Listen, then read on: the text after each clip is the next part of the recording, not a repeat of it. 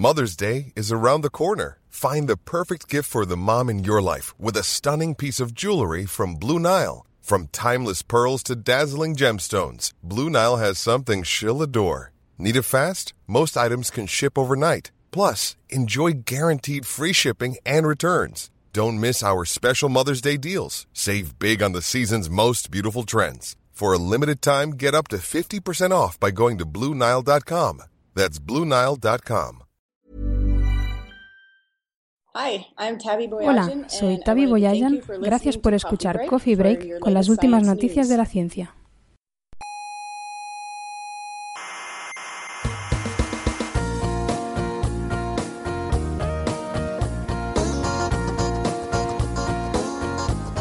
Aquí comienza Coffee Break, la tertulia semanal de la actualidad científica. ¿Sorventaréis hoy todas las dudas acerca del universo que se ha formulado la humanidad desde el principio de los tiempos? Ah, Pregunto. no, todas, todas, no. Oh, vaya tertulia.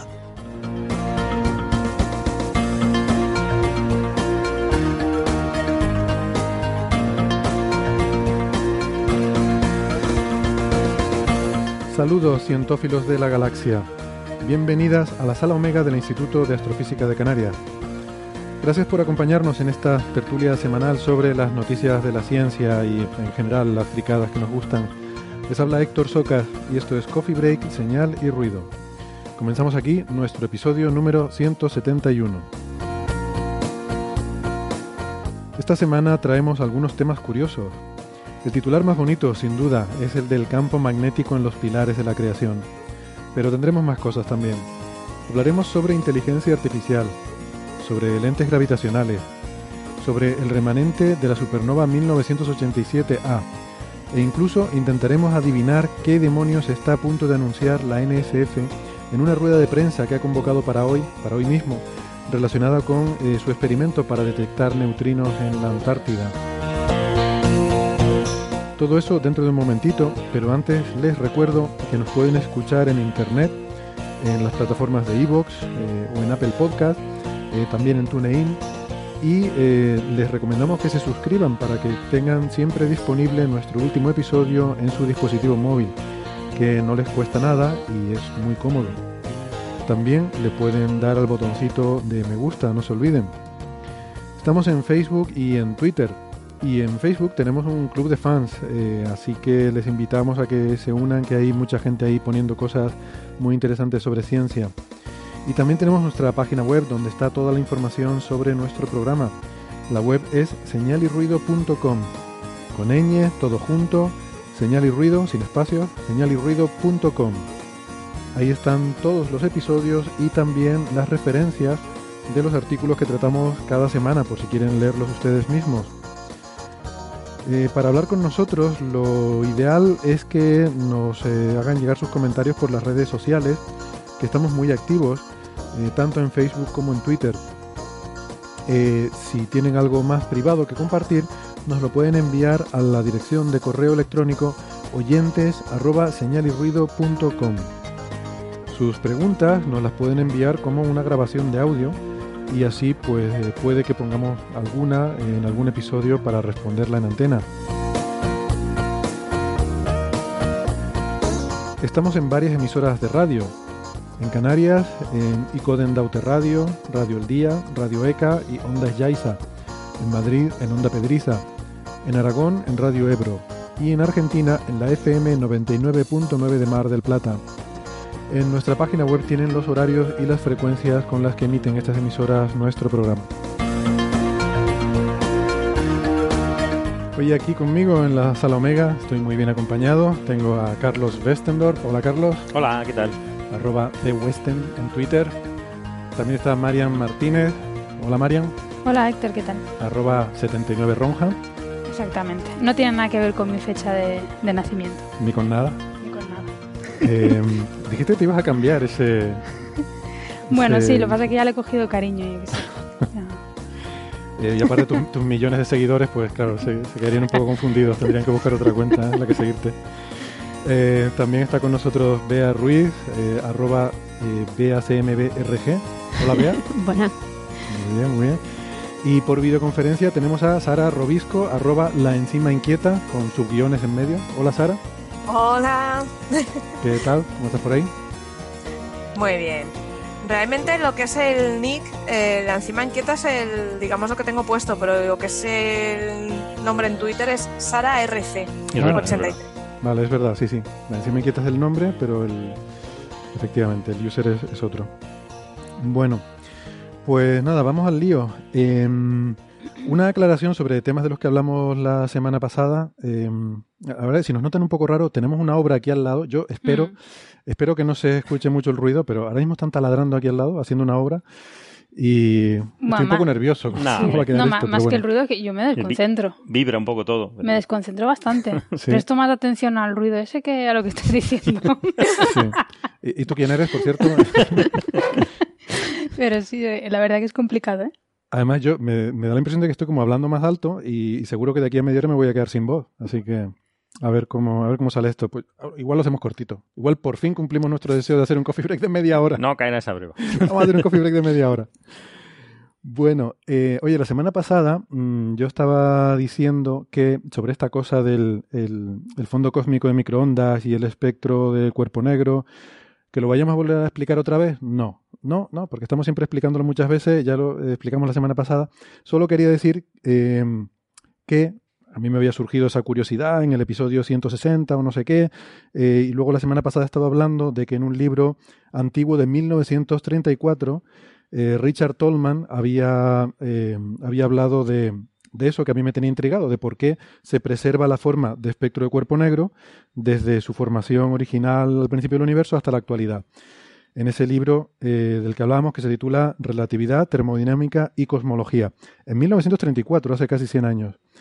Y, resulta que me, escribe el otro día eh, nuestro compañero Alberto Rubiño, que mm, les hemos hablado de su libro, que tiene precisamente sobre el fondo cósmico de microondas, un libro eh, editado por la editorial RBA, no vea, no, no tenía que, me quedé dudando porque estaba pensando en RGB, pero eso es otra cosa. Es otra cosa, es muy antiguo.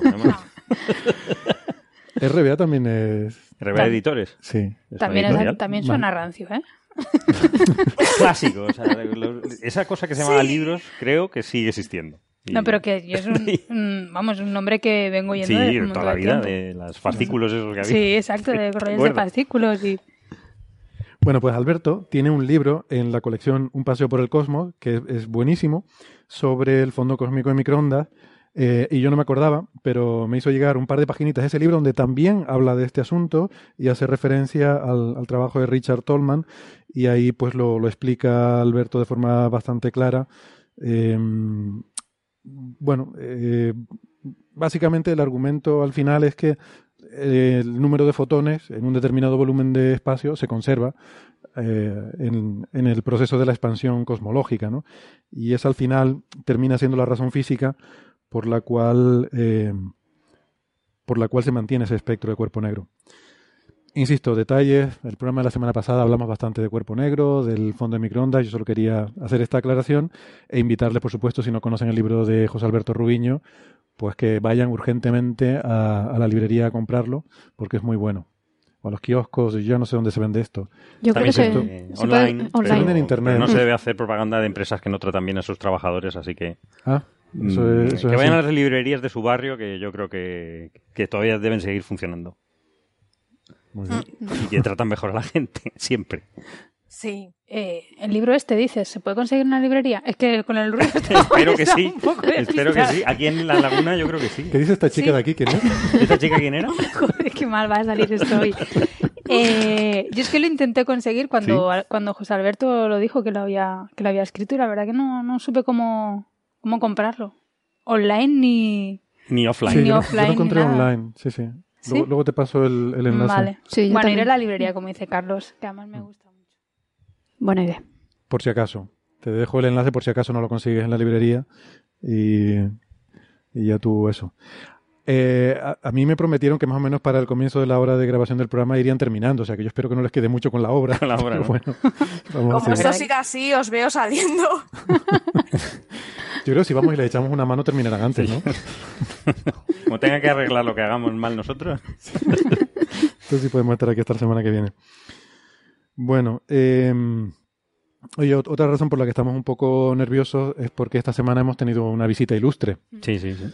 Hemos tenido un visitante ilustre porque, bueno, hace, ¿cuánto? Tres programas les hablamos de nuestro nuevo ministro de Ciencia, que nos había ilusionado mucho porque eh, el presidente eligió a alguien como Pedro Duque, que es una figura muy relevante en el ámbito científico de nuestro país, es eh, astronauta de la Agencia Espacial Europea, ingeniero aeronáutico, y mm, no recuerdo en qué episodio era, pero eh, mm, les estuve dando un poco la brasa a los oyentes contándoles los otros ministros y ministras que habíamos tenido de ciencia en este país eh, para que intentaran entender un poco por qué estábamos Nuestra tan ilusionados emoción, claro. con que por fin fuera alguien de, de- del campo, ¿no? Alguien que le pueda explicar algo y te entienda, ¿no? Eh, y resulta que, eh, pues, eh, nada, estamos muy contentos porque justo anteayer eh, estuvo aquí de visita eh, a cuenta de una reunión del Consejo Rector de, de aquí del instituto, porque nuestro instituto es un consorcio que es muy complicado, es un tema muy complicado y a nadie le interesa, Socio público. pero es un consorcio público eh, Sí. que está eh, fomentado, patrocinado por el Ministerio, por el Gobierno de Canarias, El CSIC el y la Universidad de La Laguna. y la Universidad de La Laguna, y el presidente del Consejo Rector es el ministro de. Ciencia, con lo cual, pues cada cierto tiempo se hace una reunión del Consejo, del, del Consejo Rector, para, no sé, no sé lo que harán, tomar decisiones de cosas que hay que decidir, supongo, ese Mm. tipo de cosas. Pero la salvedad es que eh, en esta ocasión, pues además de eso, hubo una reunión con los investigadores de la casa. Y Pedro Duque se reunió un ratillo con, eh, bueno, pues con todos los que, todos los investigadores que quisimos ir allí y hablar con él. Eh, y pues eso no estamos acostumbrados, no sé. Eh, yo nunca había tenido ocasión de hablar así con un ministro, ¿no? No, y que es contarle que no. nuestras historias. Em, pues bueno, que fue, fue interesante, fue interesante sobre todo porque, bueno, yo no sé hasta qué nivel de detalle queremos entrar, luego igual si sobra tiempo al final podemos explicar Mm. un poco en qué consistió, pero me llamó mucho la atención que él no vino aquí a hablar, sino vino a escuchar. Sí, eso fue una diferencia bestial. Yo hace unos años estuvo aquí Carmen Vela para, yo creo que también sería para el Consejo Rector o algo así, y decidió sobre la marcha eh, que quería, no sé, tener contacto con, con algunos investigadores. Entonces, literalmente sobre la marcha llamaron a ver quién estaba por el instituto a esas horas, porque era un día por la tarde bastante tarde. Total, que yo estuve allí y estaba bueno, alguna que otra gente que pudieron pillar esa tarde. Y la diferencia fue que ella no vino a escucharnos. Ella vino a hacerse la fotito con investigadores. Eh, sí que nos preguntó de cómo estaba la situación tal. Empezamos a contarle, yo en particular empecé a contarle cosas, pero en ese momento estaba como postdoc y demás y le contaba ciertos problemas. Ella le entraba por un oído y le salía por el otro y después me soltaba su discurso. Y dije yo, pues, Pues pues muy muy bien. bien, aquí estoy haciendo yo el tonto y lo estás haciendo tú, porque esto no sirve de nada. Y esto fue totalmente distinto, porque efectivamente escuchaba los problemas. Mm, Sí, no vino a hablar, o sea, dijo unas palabritas al principio, pero básicamente todo el rato era la gente hablando y quejándose de los problemas que, que tenía No, y cada él uno. sorprendiéndose de que no conocía ciertas cosas, según me han contado, ¿no? Sí, exactamente, ¿no? Bueno, Y normal, o sea, es que, Claro. vamos, Él acaba de le llegar acaba de aterrizar. y no tenía inconveniente en decir, ah, eso es así, pues no tenía yo ni idea, no sabía que esto era así. Es que a mí me dio la sensación de que eso, estaba recopilando datos. Qué bien. Y Bueno, eso es un poco lo bueno, ¿no? Que llegará, se sentará y reflexionará las cosas. Luego igual lo que decida no nos No, guste. o lo que pueda hacer, pero, pero- lo- pero por lo menos la actitud es distinta, ¿no? Ha venido, ha tomado datos y luego lo reflexionará y ya se verá lo que hace y lo que deja de hacer, ¿no? Pero la verdad que, no sé, a mí, para mí fue un- una cosa bastante buena y bastante importante, ¿no? Que decidiera. Obviamente estos son gestos, ¿no? No quiere decir ¿no? que esto significa Claro, que nos claro. vayan a resolver los problemas. Al final la cuestión es que eh, el dinero que hay sigue siendo el mismo y- Sí. y, al final... Pero bueno, los gestos son muy importantes. Pero los Se- gestos se, son se importantes. empieza por ahí, ¿no? Si ya ni siquiera tienes el, el gesto, ni siquiera haces la, la- la- el, el esfuerzo de venir y entender cuál es el problema, pues ahí no lo vas a poder resolver. Entonces, este es un primer paso muy positivo. Y luego ha- creo que han tuiteado, ¿no? Desde la cuenta del ministerio, que por fin, como tenemos ministerio, estamos muy contentos también.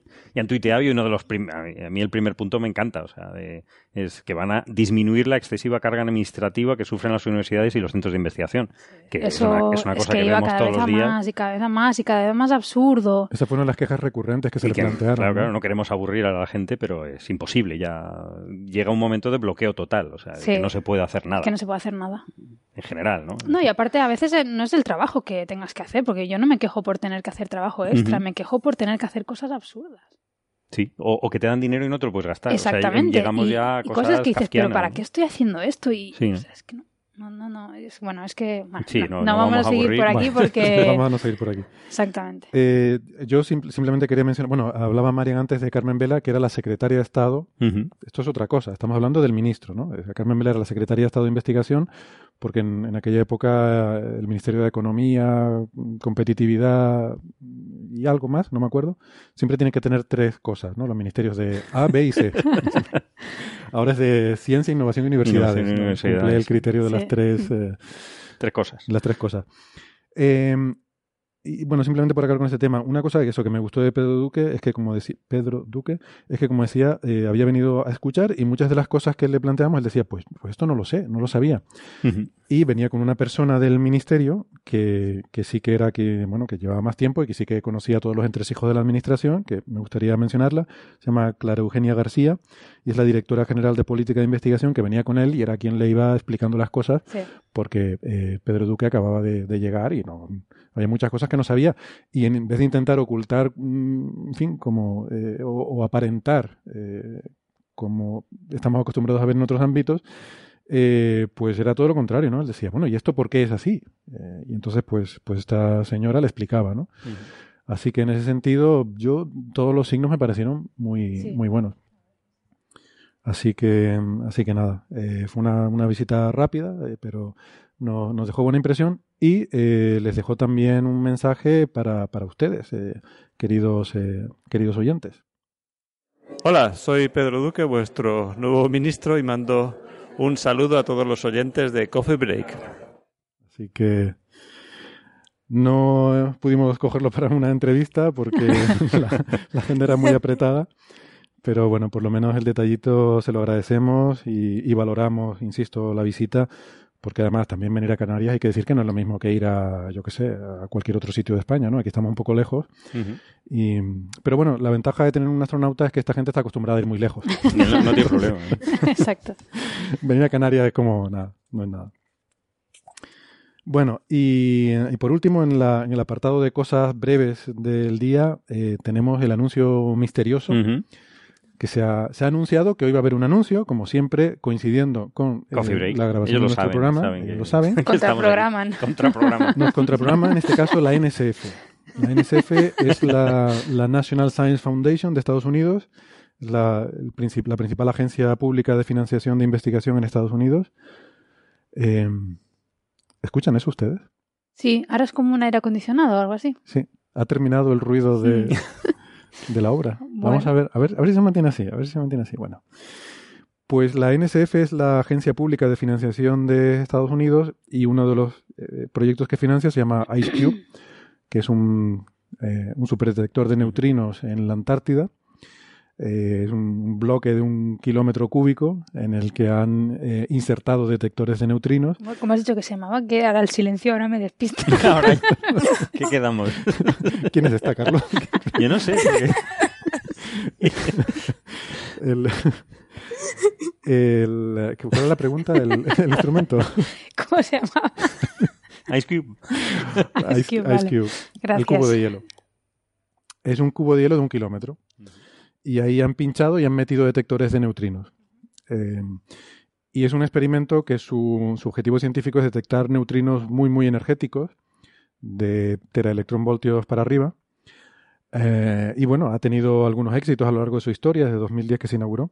Entonces, la NSF eh, ha dicho que va a hacer un anuncio ahora mismo, deben estarlo haciendo, en una rueda de prensa, sobre astronomía multimensajero, decía, sobre astronomía multimensajero eh, y resultados de este observatorio IceCube. Entonces, no sabemos lo que es. Bueno, no lo sabíamos hasta hace un rato porque realmente hay que decir, bueno, podemos decir, ¿no? Sí, lo hemos mirado. Teníamos nuestras sospechas, pero, pero justo lo acabamos de mirar en la web y resulta que ya hay páginas como la del IAC donde pone eh, en qué consiste. Eh, Te iba a decir si yo acabo de... ¿No habéis puesto aquí un artículo? Ha sido. No, eh, el artículo, no, es que, es que eso tiene más mérito. es que Ha lo- sido una apuesta de Héctor y ha acertado. sí, Ah, vale, es una apuesta esto. Eh, no, era lo que yo pensaba que sería. Y al Eh, final Porque es- los días anteriores se decía que iba a haber este anuncio. Sí. eh, y entonces yo estuve un poco tirando del hilo. Porque la cuestión es la siguiente. Te dicen que van a hacer un anuncio sobre as- astronomía multimensajero, sobre IceCube, con lo cual ya. Eh, también en la conferencia de prensa está un representante de Fermi, Fermi barra LAT, el, Sí. el telescopio de gran área del satélite Fermi, que es un satélite que mide rayos gamma. ¿Vale? Y también de- del consorcio MAGIC, que son MAGIC son los telescopios estos que hay en, Cherenkov aquí en La de Palma, sí. Cherenkov, que también pues miden rayos X, rayos cósmicos, rayos, Cósmicos. rayos gamma, perdón, eh, rayos cósmicos. Y claro, pues juntando estas Empieza tres cosas, y- multimensajero, tal, o sea, aquí hay neutrinos y rayos, eh, rayos gamma mm, fijo, ¿no? Y entonces, pues buscando por ahí, eh, vi ese artículo que puse en el que, que Sí. compartí aquí con- entre nosotros, que es un artículo que salió en APJ Letters, el Astrophysical Journal Letters, en febrero, en febrero de este año, que está liderado por Simona Payano del INAF, el Observatorio, el Instituto Nacional de Astrofísica de Italia, eh, también con, eh, un coautor de, aquí, del Instituto de Astrofísica de Canarias, donde hacen observaciones con el Gran Telescopio Canarias de una fuente muy interesante que se llama el objeto BLLAC TXS 0506 más 056. ¿Por qué? Porque dice en la introducción de este artículo que el Observatorio IceCube de neutrinos detectó un evento, eh, esto bueno, si es conocido, en 2017, el 22 de septiembre de 2017 detectó un evento, un neutrino. Eh, un neutrino súper energético, con una energía de peta electronvoltios, y este evento se llama EHE 170922A. Súper originales, es 170922 es la fecha, 2017, mes de septiembre, 09, 22 del día, y A porque es el primero de ese día. Eh, y este evento dicen que coincide, lo dicen en este artículo, con una detección de rayos gamma eh, del, de Fermi, del el- instrumento LAT de Fermi, entre 100 megaelectronvoltios y 300 gigaelectronvoltios, y pone unas referencias a unos telegramas astronómicos, que es una forma de publicación así como la hemos mencionado otras veces, ¿no? Cuando alguien detecta algo y no haces un paper, sino que escribes un telegrama astronómico diciendo hemos detectado tal cosa. Y también hay otro telegrama astronómico eh, en el que se informa de una detección de los telescopios MAGIC de un evento de rayos gamma de más de 100 gigaelectronvoltios. O sea que todo esto es bastante consistente.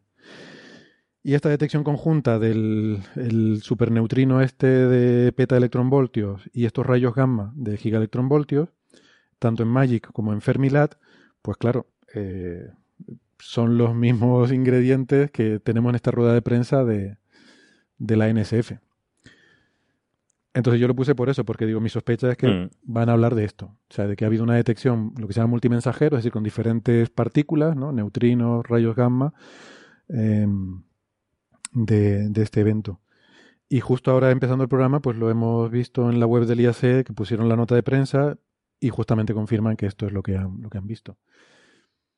Mm, bueno, lo que, la información que pone la nota de prensa no va más allá, eh, con lo cual mm, me sorprende que este sea el anuncio, porque un poco esto ya estaba anunciado. Sí, está- sí, había un, un artículo, ¿no? Sí, pero. Hombre, yo no he visto un artículo que Bueno. hable específicamente de eso, de que, de que. Había un artículo en el Astro PH, pero igual no estaba aceptado. Vete a saber. Bueno, Porque dice- aquí pone mandado el 6 de Mm. febrero. Eh, sí, está publicado ya en APJ. El de, dice el que yo puse. en Sí. el- sí, ese ya está publicado. Ah, bueno, en, pues en entonces. febrero. Yo creo que lo pusieron en el archive más o menos cuando salió publicado. eh, porque fue de febrero también, cuando se publicó. Pero este artículo mm, no va de la detección multimensajero, Mm. sino que ellos, o sea, en la introducción explican que por eso es importante observar el objeto. Ah, vale, y no, no menciona el objeto. Entonces, eh, el- las fuentes de Fermi y de Magic. Eh, lo identifican con un objeto que se llama, pues eso, ese objeto BLLAC, que son, eh, es un blazar, que un blazar es básicamente un quasar, y no sé si eh, ya se lo he aclarado totalmente a los oyentes, pero hemos hablado a veces de lo que son sí, los sí. cuásares, ¿no? Perdona, sí, Sara. Que sí, que sí, ha quedado clarísimo. Clarísimo, ¿no? Iba a decir, un blazar es un cuásar que está apuntando hacia nosotros, con lo cual ya está todo bien explicado. Un quasar es una galaxia activa, que eso sí lo hemos explicado otras veces, que es, son aquellas en las que el agujero negro supermasivo está activo porque está tragando material y entonces está emitiendo radiación y emite unos chorros. Y entonces se llama objeto BLLAC cuando uno de esos chorros está apuntando en nuestra dirección y entonces tiene unas propiedades observacionales un poco peculiares. Sí, porque además son súper variables, ¿no? Se creían que eran como estrellas variables o algo así, ¿no? Sí, bueno, históricamente. Ah, las, galaxias activas no sé qué variación tienen, pero no suelen ser tampoco objetos extremadamente variables. en cambio, estos son como galaxias activas, pero además Con variabilidad muy altamente variables. Sí. Entonces, bueno, esto está más cerca del campo de Bea. No sé si tienes eh, un comentario que. Pues la verdad que, no. no porque mm, luego también eh, son muy curiosos, ¿no? Los chorros que emiten estos objetos, como están prácticamente en nuestra línea de visión, se ven afectados de propiedades relativistas, eh, porque van casi a la velocidad de la luz estos chorros, y entonces ocurren cosas muy curiosas como que hay una amplificación de la intensidad, se amplifica mucho el que va en nuestra dirección y se, y se atenúa el que va en la dirección opuesta, pero no porque quede tapado, sino por, por un efecto de mm, bueno, estaríamos todo el programa hablando para explicarlo, pero es un efecto de, relatividad, de dilatación de tiempo entre los frentes de onda que emiten esa luz, ¿no? Y también pasa una cosa muy curiosa que es que los vemos moverse a velocidades aparentemente hiperlumínicas. O sea, tú ves el, chorro moverse en el cielo, lo puedes ir siguiendo y en algunos casos, mm, cuando haces el cálculo, te da la apariencia de que se mueve más rápido que la luz. Pero es un efecto que se llama de, proyección relativista que tiene que ver con la dilatación del tiempo eh, por la velocidad tan rápida a la que va el chorro. Eh, bueno, insisto, habría que explicarlo con una pizarra y con diagramitas y tal, pero es un efecto que, yo sepa solo se ha observado ahí eh, y que es un efecto que predice la, relatividad especial. Creo estas cosas a lo mejor que parecen un poco tramposas, ¿no? Porque la relatividad te dice que no puedes ir más rápido que la luz, pero dice que hay cosas que parece que, van más rápido que, la luz. O que tú las mides. Pero que en realidad no van. Es un efecto... Sí, es un efecto de, aparente, ¿no? De proyección que tiene que ver con la, eh, dilatación del tiempo de, las fuentes que se mueven a esas velocidades, que pueden ser del 99% de la velocidad de la luz. Es una, pasada. Entonces, pues por alguna razón, eh, algo ha pasado en este objeto BLLAC que ha producido una, eh, bueno, una radiación tremendamente energética que ha dado lugar a este neutrino que detectó el Ice Cube, que bueno, peta electronvoltios, o sea, eh, o sea, giga, tera, peta. O sea, giga son 10 a la 9, tera es 10 a la 12, peta sería 10 a la 15. O sea, 10 a la 15 electronvoltios, ¿no? Que te, como bromeamos antes, te pega un neutrino eso en la cara y te, sientes el golpe. Eh, una barbaridad. Eh, y claro, está asociado con esta emisión de, rayos gamma. Esto, yo no sé si ellos podrán hacerlo. Mm, ya insisto en que no tenemos información, solo lo que hemos podido eh, sospechar hasta ahora y esa breve nota de prensa que vimos eh, justo antes de empezar a grabar el programa. Entonces mm, no aporta más información que esto, de decir que se ha identificado el neutrino con estas fuentes de rayos gamma. Pero en principio uno podría pensar que observaciones multimensajero de neutrino y fotones serían súper interesantes porque recordemos que no sabemos qué masa tiene el neutrino. Sabemos que tiene masa, que no es cero, y que es muy, muy pequeñita, pero no la hemos, pedido, no la hemos podido medir. Y entonces también sabemos que no se mueven a la velocidad de la luz, se tiene que mover un poquito más despacio que la luz. Porque eh, si se moviera a la velocidad de la luz tendría que tener masa cero. Mm. Entonces, si el neutrino se mueve un poquito más despacio que la luz y tú puedes encontrar una fuente que te dé una emisión sincronizada de neutrinos y fotones, si pudieras medir el desfase. Claro, pero tienen que emitirse a la vez, claro. Tendrían que emitirse a la vez o que tú puedas modelar cuál es la diferencia intrínseca para que luego te puedas traducir eso ¿no? a, la, a la diferencia. O sea, que si sabes que uno se emite un minuto antes que el otro, pues que puedas hacer ese cálculo. ¿no? Si pudieras hacer eso y pudieras saber cuál es la velocidad del neutrino, sería, sería un logro impresionante y además te permitiría determinar la masa del neutrino, que, que eso sería, sería tremendo. ¿no? Mm. Otra cosa curiosa de esto es que justamente este paper que les decía que salió en APJ Letters que se hizo con el Gran Telescopio Canarias, lo que hacía era determinar a qué distancia está este objeto BLLAC. Y sale que está a unos 4.000 millones de años luz. Bueno, está a z igual a 0,33, ese es el resultado del artículo. Luego, traducir, esto es el corrimiento al rojo, ¿no? Traducir ese corrimiento al rojo a una distancia Ahí vea, ahí hay que meter eh, cálculos de cosmología, hay que meter el modelo cosmológico, ¿no? Y bueno, yo me fui a un calculador de estos que hay en internet. Hay, hay calculadores cosmológicos en internet, hay páginas web en las que tú pones, o sea, sí, es así de increíble. Hay páginas web en las que tú pones los parámetros cosmológicos, yo que sé, cuánta densidad de energía oscura hay en el universo, si es plano o no es plano, ese tipo de cosas, y pones un z y te lo convierte a distancia, ¿no? Y bueno, pues sale eso, unos 4.000 millones de años luz. O sea que el, el, momento en que salió ese neutrino se estaba empezando a formar la Tierra.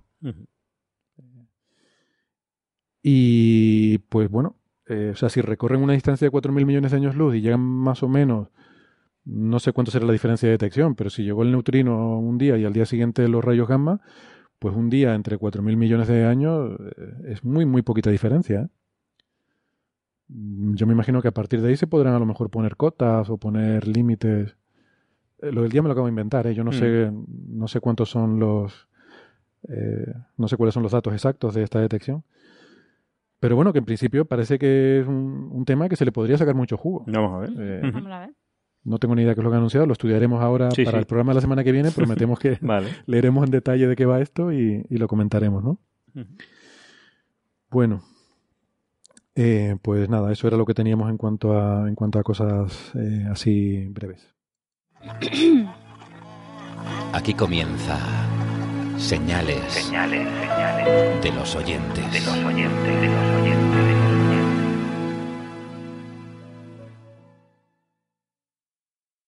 Estos días hemos recibido un mensaje que, que me gustó eh, y quise sacarlo en el programa este lamentablemente no es un audio mensaje, siempre les invitamos a que nos envíen audio mensajes porque nos, nos gusta eh, escucharle sus preguntas de, de, propia voz, pero nos la envía, esta pregunta nos la envía Rogelio Acuña por, por mail a la dirección oyentes arroba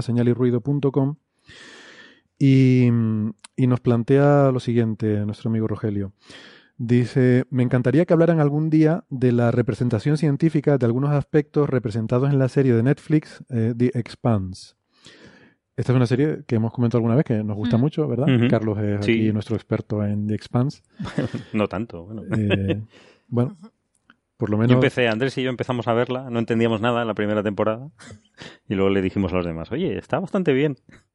Es que la primera temporada está muy, está muy chula porque es novela negra, eh, ambientada en el espacio, pero está, tiene esos tintes a novela negra que son muy chulos. Sí, es un poco novela policíaca de detectives.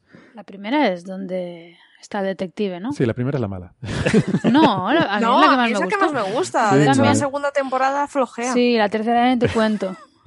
Esta, además, tenemos la anécdota de que esta la, descubrimos algunos. Yo, por lo menos, la descubrí en el telescopio Mercator durante las, las, largas noches de la observación de la estrella de Tabi. Sí, nos la llevamos en un pendrive.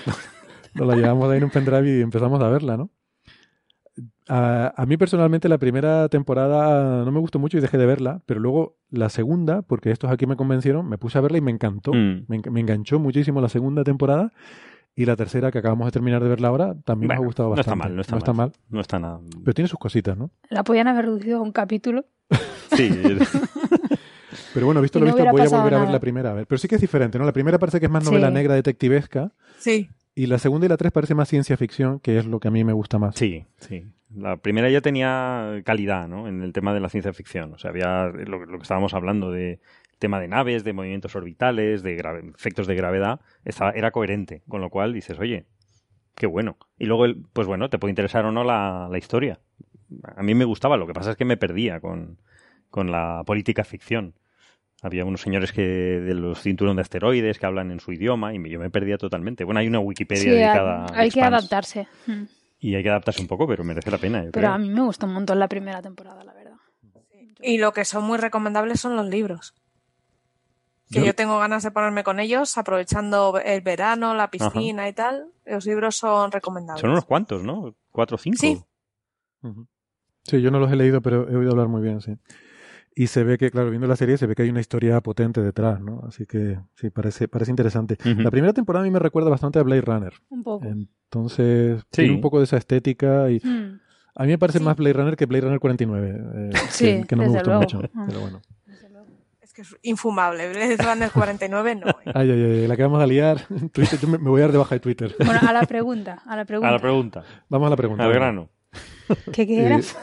Porque no hay ruido, entonces nos es que ahora, ahora estoy despistado. Eh, bueno, no, simplemente quería decir que la película tiene cosas eh, bastante eh, que nos gusta porque son como realistas, ¿no? O sea, que, que presenta conceptos físicos sí. a veces, no siempre. Dices la serie. La serie. Sí, la serie, perdón, la serie, sí. Creo que dije la película, ¿no? Sí, como estábamos hablando de Blade Runner, no sabía. No, la, la serie plantea mm, cosas que tienen que ver con ciencia ficción y algunas cosas incluso que a mí viéndola me quedé diciendo, anda, pues es verdad. Pues Mm. esto, esto es curioso. Entonces la pregunta de, de nuestro amigo dice, me llama la atención en especial la razón por la que al estar en movimiento las naves simulan una gravedad. Sin embargo, nuestra estación espacial también está en movimiento, en órbita, y los astronautas no experimentan esta gravedad de una forma similar, es decir, flotan por ahí todo el tiempo. Mm. Eh, agradecería se tomen el tiempo para... re- Ah, no, agradezco se tomen el tiempo para realizar este trabajo de divulgación tan bonito. Felicidades, saludos a todos desde México. Pues saludos de vuelta, Rogelio. Muchas gracias por tu pregunta y por darnos la oportunidad de, de hablar de estas cosas que nos gustan, de, esta, de estas fricadas. Eh, Carlos, ¿quieres tomar la pregunta? Sí, no, bueno, gravedad y tal. Yo, yo estoy más en The Expanse y estuve mirando, estuve mirando, por supuesto, no se lo han preguntado ya en, en Reddit. Eh, vari- varios años atrás ya hay hilos enteros de Reddit dedicados a por cómo es la gravedad en The Expanse y sobre todo dónde fallan. Porque lo que gusta ¿Qué? mucho en Internet ¿En dónde? es cuando han fallado. Han fallado mil veces, pero si es que eso da igual. O sea, vamos a ver, en general está bien hecho, está bien representada la gravedad.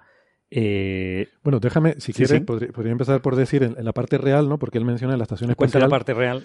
Eh, la- efectivamente, cuando vemos los astronautas en la Mm. estación espacial están por ahí flotando, ¿no? Sí. Y, y yo sí quería aclarar que hay una especie de. de, de, de- vaya, ¿no? ¿cómo se dice misconception en español? De, de error común Sí. que consiste en suponer que en la estación espacial, eh, como estamos fuera de la Tierra, no hay gravedad. Y la cosa no es así. O sea, la gravedad de la Tierra sigue. La estación espacial y los satélites que están en órbita baja están muy cerquita de la Tierra. Están a 500 kilómetros. Eh, la Estación Espacial Internacional está a 400 y pico kilómetros. El radio de la Tierra son 6.000 kilómetros. ¿Vale? O sea, pongamos en contexto. Si el radio de la Tierra es 6.000 kilómetros y es esta distancia, imagínense las manos como yo estoy poniendo las manos así. ya estamos, ya esta estamos. distancia. ya estamos, sí. Pues Como a La- medio metro las la estoy poniendo, paralelas. 15 pul- paralelas. 13 pulgadas.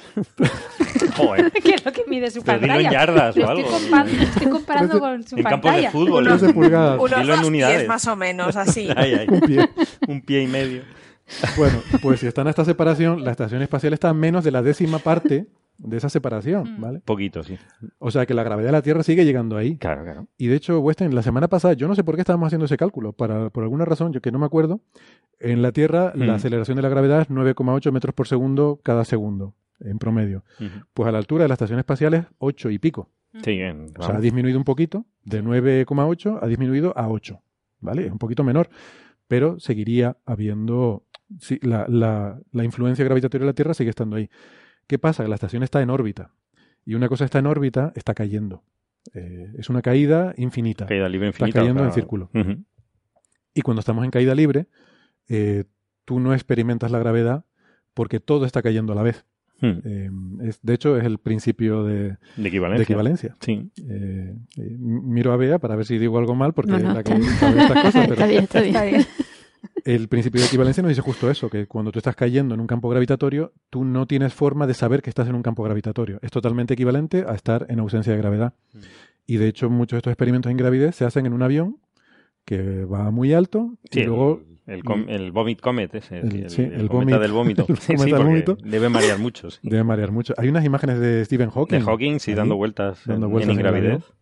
Pues lo que hacen es que vuela muy alto y luego se deja caer. Entonces, mientras está cayendo, tú estás totalmente en ingravidez. Claro. Así que eso es lo que pasa en la Estación Espacial Internacional. Eh, simplemente es por el hecho de que estás en órbita. Hmm. Estás cayendo. Lo que pasa por suerte, nunca llegas a dar con el suelo. Entonces, caer está bien hasta que llegas al suelo. Eh, cuando llegas al suelo, de repente sufres una desaceleración muy brusca y eso es lo que te mata. El Te efecto das del coyote. cuenta de- del campo Te gravitatorio. das cuenta de que no es totalmente equivalente. a la larga acaba habiendo una diferencia. No, y en, Sí. en Vale. las naves de Expanse eh, esto no pasa normalmente, o sea, no, no están en, gra- en ingravidez orbitando algún planeta. Sí es verdad que están a veces acopladas a, a otras naves más grandes y están girando. Entonces esa, esa fuerza centrípeta eh, compensa un poquito, pero mm, ya te digo, lo han estudiado en internet al detalle y no es correcto en muchos capítulos, pero da igual. Es decir, en los momentos en que sí es importante para el guion, cuando están saliendo fuera de la nave. O sea, pero el concepto general es que si tú te pones a dar vueltas, genera esa fuerza que dice centrípeta y te pega al suelo. Te pega, sí, bueno, compensa. compensa. Compensa de alguna forma, claro. Lo único que en el Expand no lo hacen del todo, es lo que estás diciendo. Hay una nave que sí lo hace, que está girando y que se supone que, que, genera gravedad artificialmente. Las otras naves generan gravedad cuando se aceleran. Pero claro, ya. el suelo de las naves eh, es un suelo normal para que no veas una nave extrañísima. Entonces, nunca aceleran en la dirección perpendicular, eh, perpendicular al pues suelo, que sería lo lógico. y yo que pensaba que en The Expanse llevaban unas botas magnéticas. Y claro, ese es, el ah, truco que, tienen Otro... De hecho, hay normalmente cuando están en las naves tienen las botas magnéticas. El suelo es metálico. El suelo siempre es metálico y hacen clic clic y tienen una lucecita. ¿Qué pasa? Que otra vez han visto en internet que a veces se les ha ido un poco la pinza y no han hecho el ruidito. O sea, a veces hay un fallo de, acústica, es decir, que no han simulado el ruidito acústicamente. Pero se supone, y de hecho los, los guiones de, de The Expanse están cada uno en un color según la gravedad. Es decir, en, los capítulos, en cada, si ¿Ah, se cambia la gravedad, hay un color diferente para el, para el guion. Es decir, está hecho a ese, lo que han conseguido, Lo que han conseguido muy bien es coger a los actores eh, del cinturón, mm. que realmente parece que se hayan criado con gravedad más baja pero eso al final se pierde también. No, no, yo, a mí me, vamos, a mí me la colaron totalmente. yo, creo, también lo comentaba Sí, porque están muy escuálidos, es verdad. ¿Verdad? Que llamas como alargados, ¿no? Una cosa... Pero eso lo hacían al principio. Lo han conseguido muy bien. Eso lo hacían al principio y luego se les ha ido... Es verdad que sí son delgaditos, pero al principio no, pero eh, aparecían unos personajes con unos brazos muy largos, ¿no? Con Sí. El que de hecho, al principio, en uno de los capítulos, están torturando a una persona de cinturón y se debe... Es completamente raro porque es una persona muy, muy delgada sin apenas musculatura, nada de musculatura. Sí, eso estaba muy bien. Y muy largo. Pero eso era muy caro de, mantener siempre. Ya, pero el protagonista realmente, yo no sé si él es así, de verdad o no, pero es, es, es escuálido, o sea, es... El detective, dices. No, el protagonista es Holden. no, pero Holden es terrestre, ¿no? Holden no es centurión. Holden es terrícola. sí, pero se crió en el cinturón. ¿No lo habéis enterado todavía? yo creo que la primera no, no la entendí se crió en la tierra con dos madres. Que no, hombre, que no, que es del cinturón, ¿no? ¿Ves? Es complicado. Bueno, no sé, pero Naomi, Naomi es del cinturón, Drummer es del cinturón, y sí, son delgadas, son delgadas. Pero en el primer, la primera temporada ponían gente con pinta rara. Es lo, a lo que voy es que al principio lo, lo, empezaban cuidándolo, pero claro, hmm. luego es imposible mantenerlo porque es mucho mucho esfuerzo y tal, entonces lo van relajando, ¿no? Igual que las botas magnéticas. Al principio se, oye, ¿no? El clock, clock, clock, de se van pegando, pero luego ya a veces que se relajan. Cuando es importante para la historia, se lo refuerzan y hacen el sonido y hacen un plano de las botas y la lucecita está encendida, eso está bien normalmente cuando el guion va por otro lado, pues, pues se supone que tienen las botas. Se supone que tienen las no botas. No va a estar sonando clic, clic, clic todo el rato. También se nota porque el único efecto de la gravedad no es pegarte al suelo. o sea, el pelo, por ejemplo. Sí, eso no está simulado. Eso no está simulado. La cara en el ingravidez se te hincha. Sí, como decías tú, las manos, pues se te irían. Las manos estarían flotando, ¿no? La forma de moverte sería diferente. Sí. Aunque tengas botas magnéticas. a, veces, a veces en la primera temporada se echan un whisky o, no sé qué beben, un, algún líquido, creo que es licor y, cae según una fuerza de Coriolis un poco inventada, es decir, no como la gravedad la están simulando por, por, una rotación, pues, pues tiene una mm, intentan más o menos simular la, la, aceleración de un efecto Coriolis que es bastante bonito, es decir, por lo menos lo intentan. O sea, no es perfecto, no es es que da igual, no tiene que ser perfecto, pero te tiene que mantener la, la ilusión de que, de que puede ser así, ¿no? Entonces, en ese sentido, sí, yo, creo que no lo mantienen todo el tiempo, pero sí que de vez en cuando, y sobre todo cuando es importante para la historia, mm. eh, lo, lo hacen mejor, pero no, no lo mantienen continuamente porque sería infumable, además hasta para el espectador, ¿no? Yo creo que Pesadísimo. ver una persona moviéndose así con los brazos flotando y el pelo en el aire, no sé, sería todo muy, muy extraño. Es innecesario. Y quizás sea innecesario.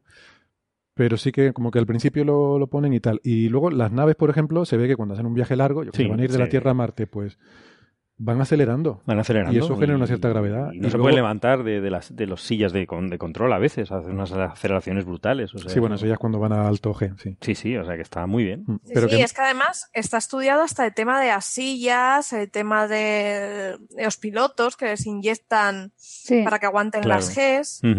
O sea, está todo eso, se ve muy, muy trabajado, la verdad.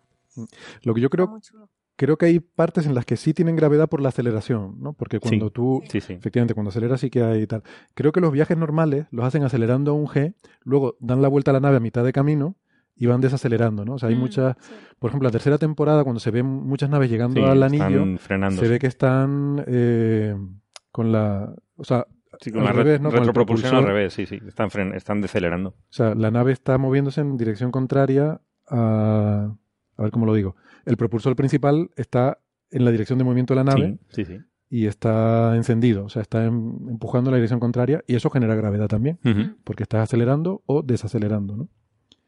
Así que todo eso... No, está bien. y luego, bueno, no vamos a contar spoilers, ¿no? Porque todavía está la serie y merece la pena la tercera temporada. Pero sí hay efectos de deceleración bruscos, hay sangre, y la sangre es muy bonito que salen en bolitas flotando y pasan con un eh, recogedor que es una, una aspiradora de bolitas de sangre que es muy bonito. O sea, es muy bonito que hayan eh, tenido el detalle en mantener eso, ¿no? Porque es un guiño a, mm. la coherencia y a la ciencia, ¿no? Pero fíjate, a mí me gusta cuando no es una cosa cosmética, de que esté bonito y tal, sino que juegue un papel en la historia. Me juega un papel, pero no podemos contarlo porque... Hay algunas veces... No, no, yo sé lo que tú dices, eso no lo voy a contar. Pero hay veces que la física sí que juega en la historia. Sí, Y voy al caso, que esto lo comentamos una vez en el programa, en la segunda temporada hay un episodio que creo recordar que es el 11, el que me gusta mucho una cosa que hacen, porque están en el sistema de lunas de Júpiter, y está la tripulación en Ganymede, y ellos están en no sé qué otra luna, está eh, Alex con la nave, una nave militar marciana, y quiere ir a Ganymede, pero sin usar el propulsor, porque entonces lo detectaría, ¿no? Quiere ir en modo discreto. Y entonces lo que hace es, utilizando los propulsores que se usan, que no son el principal, los que se usan para girar, que por lo visto son demasiado débiles y no los pillarían, eh, calcula, claro, el sistema de lunas de Júpiter es enorme, ahí creo que hay 69 lunas conocidas. Em, y ah, fíjate, ese otro detalle. Cuando empezó la serie había 67 lunas conocidas. Ellos en la serie ponen 71. Como para dar Así margen como para... Hace unos meses se descubrieron... futurista. Hace dos meses se descubrieron dos. Con lo cual, también le quedan dos lunas de margen para... Está bien. Todavía le quedan dos lunas de margen para, para que siga siendo realista, ¿no? Eh, o factible la serie. Bueno, pues lo que hace es eh, calcula el, ordenador de la nave, le calcula una trayectoria de asistencia gravitatoria en la cual simplemente moviéndose con los propulsores de giro puede ir de luna en luna desde donde estaban hasta, hasta Ganymede. Que no sé cuánto es realista es poder hacer eso, pero por lo menos el que se te, que te plantees esa posibilidad, mm, o sea, mola muchísimo. Sí, es un recurso muy elegante, ¿no? Un recurso muy elegante. Y la gravedad juega un papel muy importante en la al final de la tercera temporada, que no lo vamos a decir, Mm, por una cosa que tiene que ver con medicina en el espacio, eh, que de eso igual podemos hablar algún día, porque Carlos estuvo mirando algunos sí, estuvimos mirando porque no teníamos ni idea de, qué pasa con la medicina, no hay que decir nada de la serie ya. No hay que decir nada de la pero la medicina en el espacio no se conoce. Eh, no se conoce cómo, no se conoce cosas básicas como la anestesia, no se sabe cuál es el efecto en ingravidez. No se ha probado, simplemente por de cosas tan básicas como eso. Es decir, se ha, se ha, mm, realizado alguna cirugía muy menor de quitar una verruguita o no sé qué, pero todo lo demás es desconocido. La, anestesia, por ejemplo, tiene los efectos que potencia la ingravidez, la vasodilatación y la bajada de, tensión eh, arterial. La, anestesia potencia esos efectos, con lo cual las dosis de anestesia son completamente diferentes a en tierra.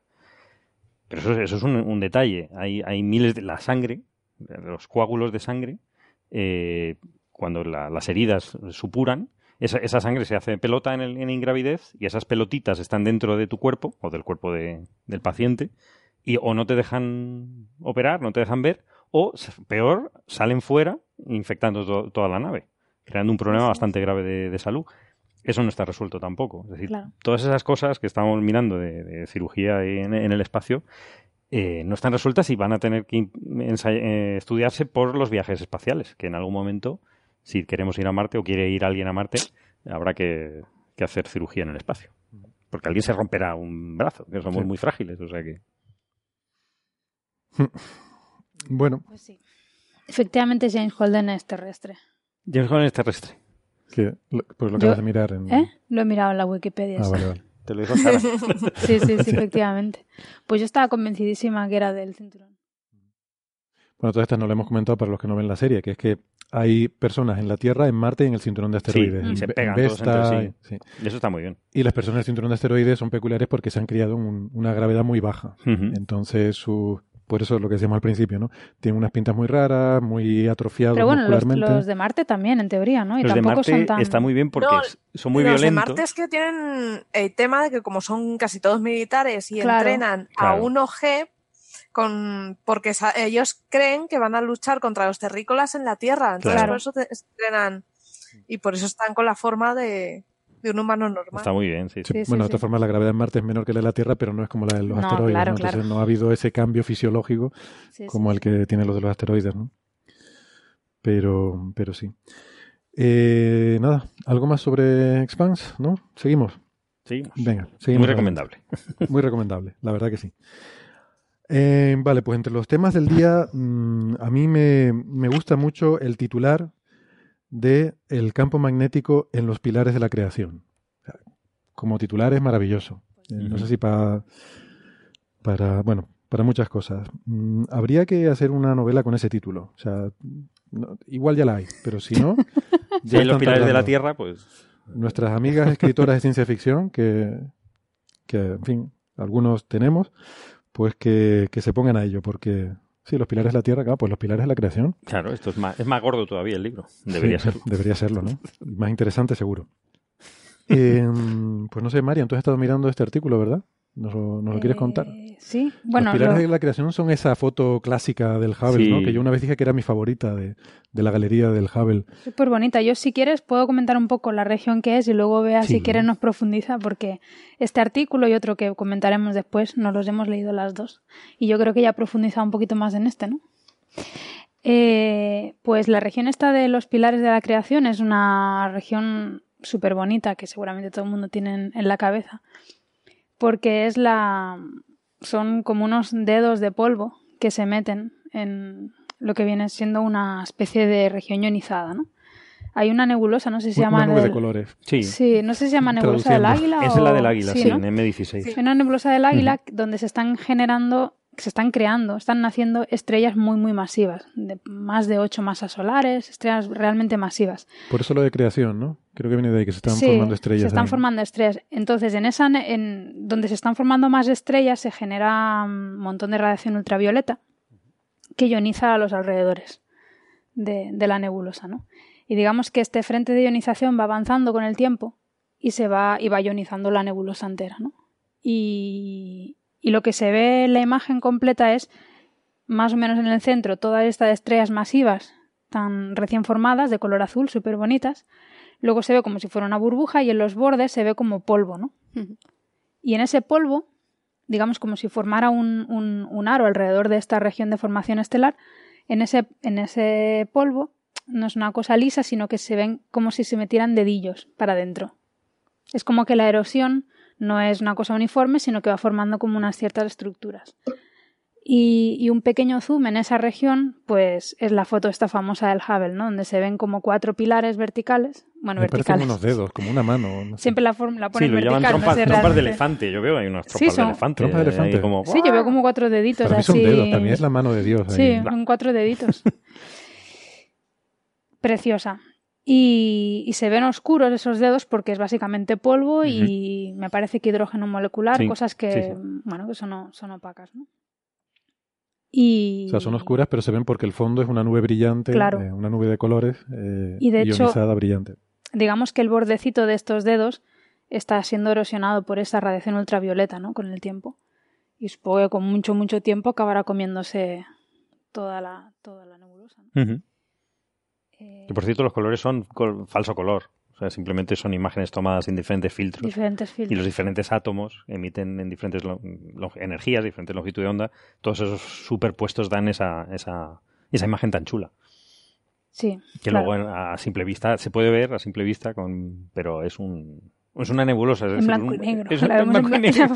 Si el ojo humano no puede estar integrando ahí, recogiendo fotones, no somos... Claro. Bueno, con un telescopio muy grande la veríamos. Pero la necesitas un detector. Está- que integre y, y- y en varios filtros, además, y luego unirlos. Es decir, que no se ve tan Bueno, pues si la bonito. pudieras ver con un telescopio grande, si le pudieras poner un ocular al GTC, la, la verías de color. Con el ojo, la verías con el ojo Con de el ojo. color. Con el ojo sí. de colores, sí. O sea, la- las cámaras efectivamente solo cuentan fotones. Claro. Y, y luego eso lo traducimos en, en escalas de color, ¿no? Ujú.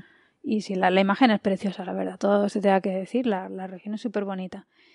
Y bueno, el artículo que ahora comentará si queréis un poco eh, Bea, va a profundizar, pues es han estudiado el papel de, mm, del campo magnético ya no en la formación, sino más bien en el mantenimiento de, estas estructuras. Está, está bastante bonito. El artículo lo firma de primera autora Kate Patel eh, de, de la Universidad de Central... A mí me encantan estos, estos nombres, nombres británicos. No me qué bonito. Central Lancashire en Preston, United Kingdom. Preston, Central Lancashire, eso suena como un sitio donde viven los hobbits. Eh, me encantan estos nombres.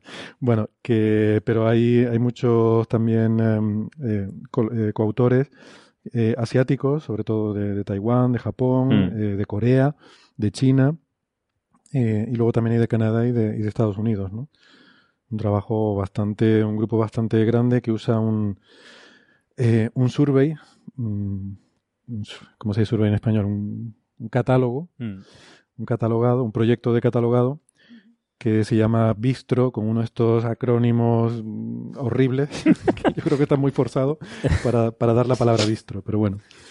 Bueno, no hay nada comparable a chorizos. Bueno. El catálogo chorizos. ¿Existe? ¿Existe? ¿Existe? Existe, Búsquenlo. Puestos a competir, efectivamente, siempre se puede Siempre se puede llegar. Pues alguien que haya uno que sea el nivel basal. Y entonces Está Carmencita, que también es un catálogo o algo así, o similar. o... Carmencita es. Carmencita es relacionado con Cármenes. Sí. No sé exactamente qué, porque no soy del campo. Habría que hacer una oficina pero lo he oído. de, acrónimos para corregir esto. Porque... Y... Habría que censurar algunos. y chorizos.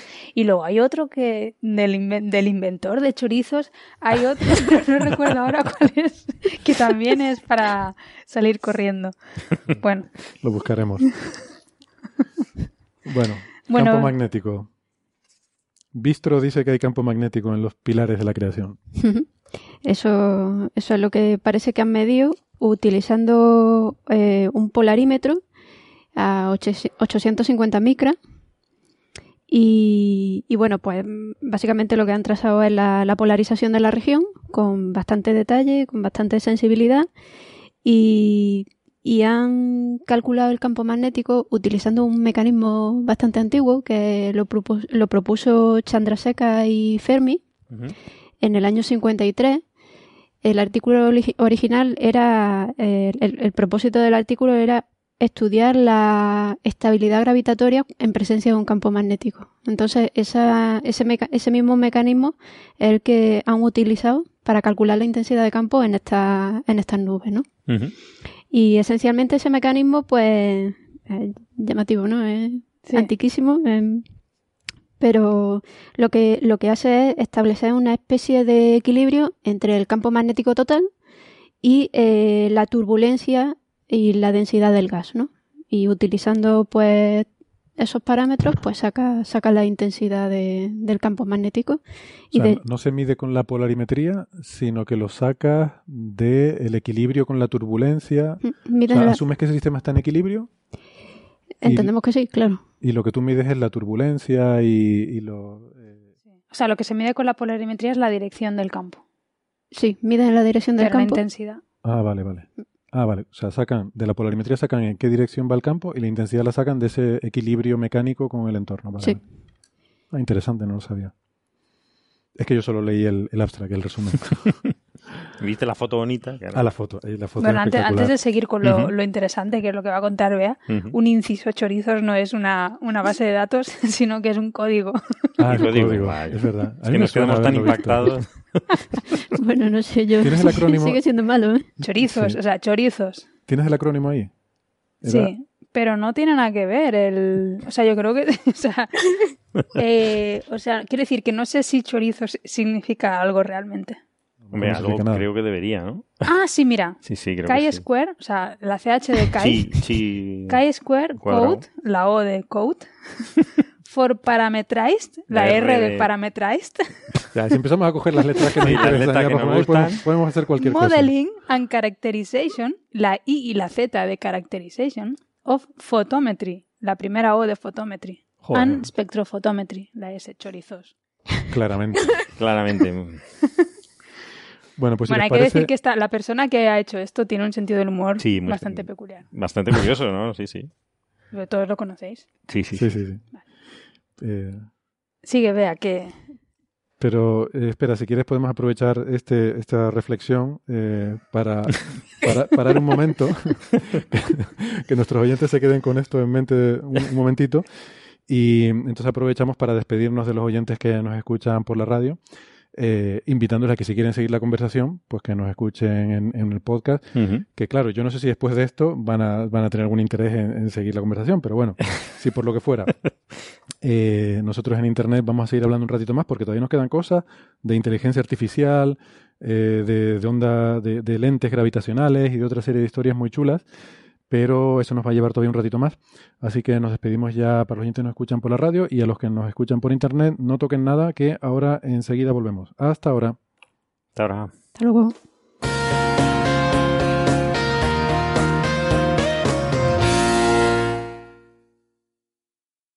Bueno, nos habíamos quedado con lo de chorizos, eh, que nos había dicho María en el significado del acrónimo. Eh, ¿Quién era el autor del código? Si de paso le mandamos un saludo. Jesús Maíz. Jesús Maíz. ¿Quién no? ¿Quién, ¿quién, ¿quién, podría se atrevería? ¿Quién, se atrevería, a hacer, algo así? Alguien muy grande. ¿Eh? Alguien muy grande, efectivamente. Un saludo a nuestro colega Jesús Maiz de, de Lía. De hecho, creo que su siguiente aportación será chistorra. oye, oye. Oye, chi cuadrado, chi square. Ay, madre. Mira, si lo, vemos, si lo vemos la semana que viene en la reunión de la, de la SEA, se lo, se no lo se comento. lo digas que lo hace. Se lo comento, Porque claro. capaz, ¿eh? Claro, claro. Que vaya pensando ya. Ya, tienes la chis, el, el chi Chi cuadrado. square. Chi square, chistorra. Chi cuadrado. Chistorra, sí, sí, sí, sí, hay que pensarlo. Qué bueno. Volvemos a los pilares de la creación y el campo magnético. Entonces, Venga, ¿qué, sí. qué resultados sacan? Bueno, pues con, con lo del mecanismo este de Chandrasekhar Fermi, calcula la, la intensidad ¿no? del campo magnético y le sale un campo magnético pues bastante alto, creo que entre de, orden de 170, entre 270 y 250 microgauss o algo así. A ver, el concepto alto, vamos Sí, a vamos a matizarlo, porque yo he visto microgauss, digo, vaya, vaya cosita más Eh, pequeña. Es muy alto. No, o sea, en su, en su, En el cosmos. en su contexto. to- todo lo que salga del. Sol y de los planetas es muy no, alto. sí, es muy, es muy alto, efectivamente. Claro, claro. Y, y bueno, pues mm, básicamente, pues eh, con esa intensidad de campo magnético, pues lo que ven es precisamente lo que antes estaba eh, comentando comentando eh, Marian de la erosión. Esa, o sea, al tener un campo magnético existe una presión magnética que ayuda también a la presión interna del gas, o sea, a mantener el equilibrio y la estructura de, de la, de la nube, ¿no? Y precisamente, pues gracias a ese campo magnético, la erosión que tú antes comentabas, que acabaría de alguna manera con la nube, pues es lo que este, eh, haga que esa nube permanezca, digamos, más Sí, tiempo a pesar de estar sufriendo esa, esa erosión. Entonces, pues no solo han medido el campo magnético con su orientación y demás, sino que han visto que además ese campo magnético es compatible con, con que se esté manteniendo esa estructura ¿no? de, de la Sí, nube. sí, sí. La verdad que el, el resultado está bonito. Ellos al Porque final. no se había medido nunca, ¿no? El campo magnético en esta, en No. esta estructura, ¿no? Se, se había supuesto que podría existir, ¿no? Sí, sé si mencionan que alguien había sugerido que podía estar alineado con las estructuras, pero no. Que los de- modelos, O sea, ¿no? desde luego una, un- una medida tan detallada, ¿no? Eh, lo, lo bonito que comentan luego al final es el modelo de cómo ellos creen que, que ocurre esto, ¿no? Precisamente. Eh, y, y bueno, lo que decía antes, en principio en la formación de los pilares el campo magnético no, no tenía mucho que ver. O sea, hay un campo magnético que cubre, to- que está en toda la, toda la región de formación estelar. Eh, aparece este frente de, de radiación ionizante de las estrellas que se están formando. Este frente va avanzando y cuando se encuentra con una inhomogeneidad en el medio, una cosa muy muy densa, cuando pasa, digamos que pasa por los lados y en el centro se queda más retenido este frente porque va, le cuesta más erosionar, ¿no? Entonces, de alguna forma, el, el frente avanza por los laterales, se queda en esta mm, sobredensidad y eso va como un poco formando el pilar así alargado, ¿no?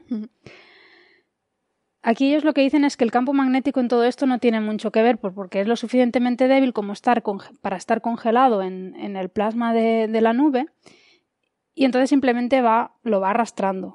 Eh, digamos, eh, va siguiendo lo que está haciendo el, plasma, ¿no? Entonces, si se forma este pilar, pues el campo magnético se queda ahí congeladito en el pilar. Entonces iría como cogiendo la, forma, eh, iría, se iría alineando con el pilar, ¿no? Claro, una vez tú vas formando el, pilar y vas alineando el campo con él, lo vas apretando. Y entonces el campo se va intensificando. Entonces llega un momento en que el campo se intensifica lo suficiente como decir, vale, a mí ya no me apretes más. Hasta aquí hemos llegado, y que llega el equilibrio este que tú, que tú comentabas, ¿no? Equilibrio de la presión del gas, por así decirlo, y la presión del campo magnético. Y ahí se queda. Y claro, una vez se queda eso ahí aguantando, es más difícil que, que, tú lo vayas a erosionar por fuera, porque la presión del gas de fuera tiene que ser lo suficientemente fuerte para poder apretar el campo.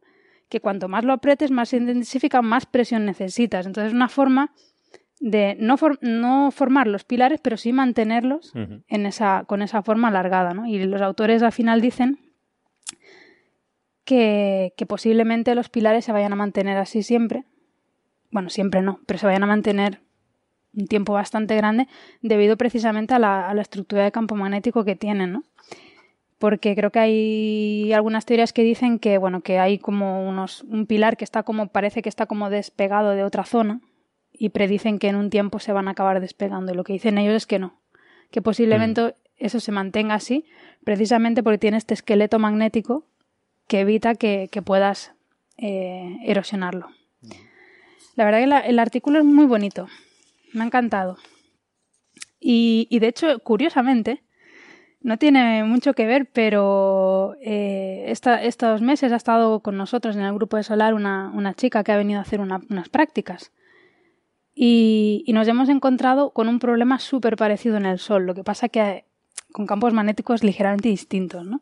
El problema con el que nos hemos encontrado es que en una mancha solar, eh, una mancha aparentemente cualquiera, hay una zona donde de repente de, de tener 3.000 Gauss, que es lo que normalmente se tiene en una mancha solar, aparece una, una zona con 6.000 Gauss y es un aumento, un factor 3 del campo magnético. Y estamos buscando quién es que ha espachurrado el campo magnético, lo mismo que aquí, ¿no? Claro. Alguien tiene que tener la fuerza suficiente para coger y eh, o sea, apretar el campo, comprimirlo para intensificarlo. En este caso no lo hemos podido todavía entender, pero es un poco el mismo, el mismo problema, ¿no? Y me ha hecho gracia eh, encontrarme con algo bastante parecido en un mundo totalmente distinto. ¿no? Pues eso. en, la nota eh, más triste, digamos, los pilares ya no existen. Los pilares están a 7.000 años luz.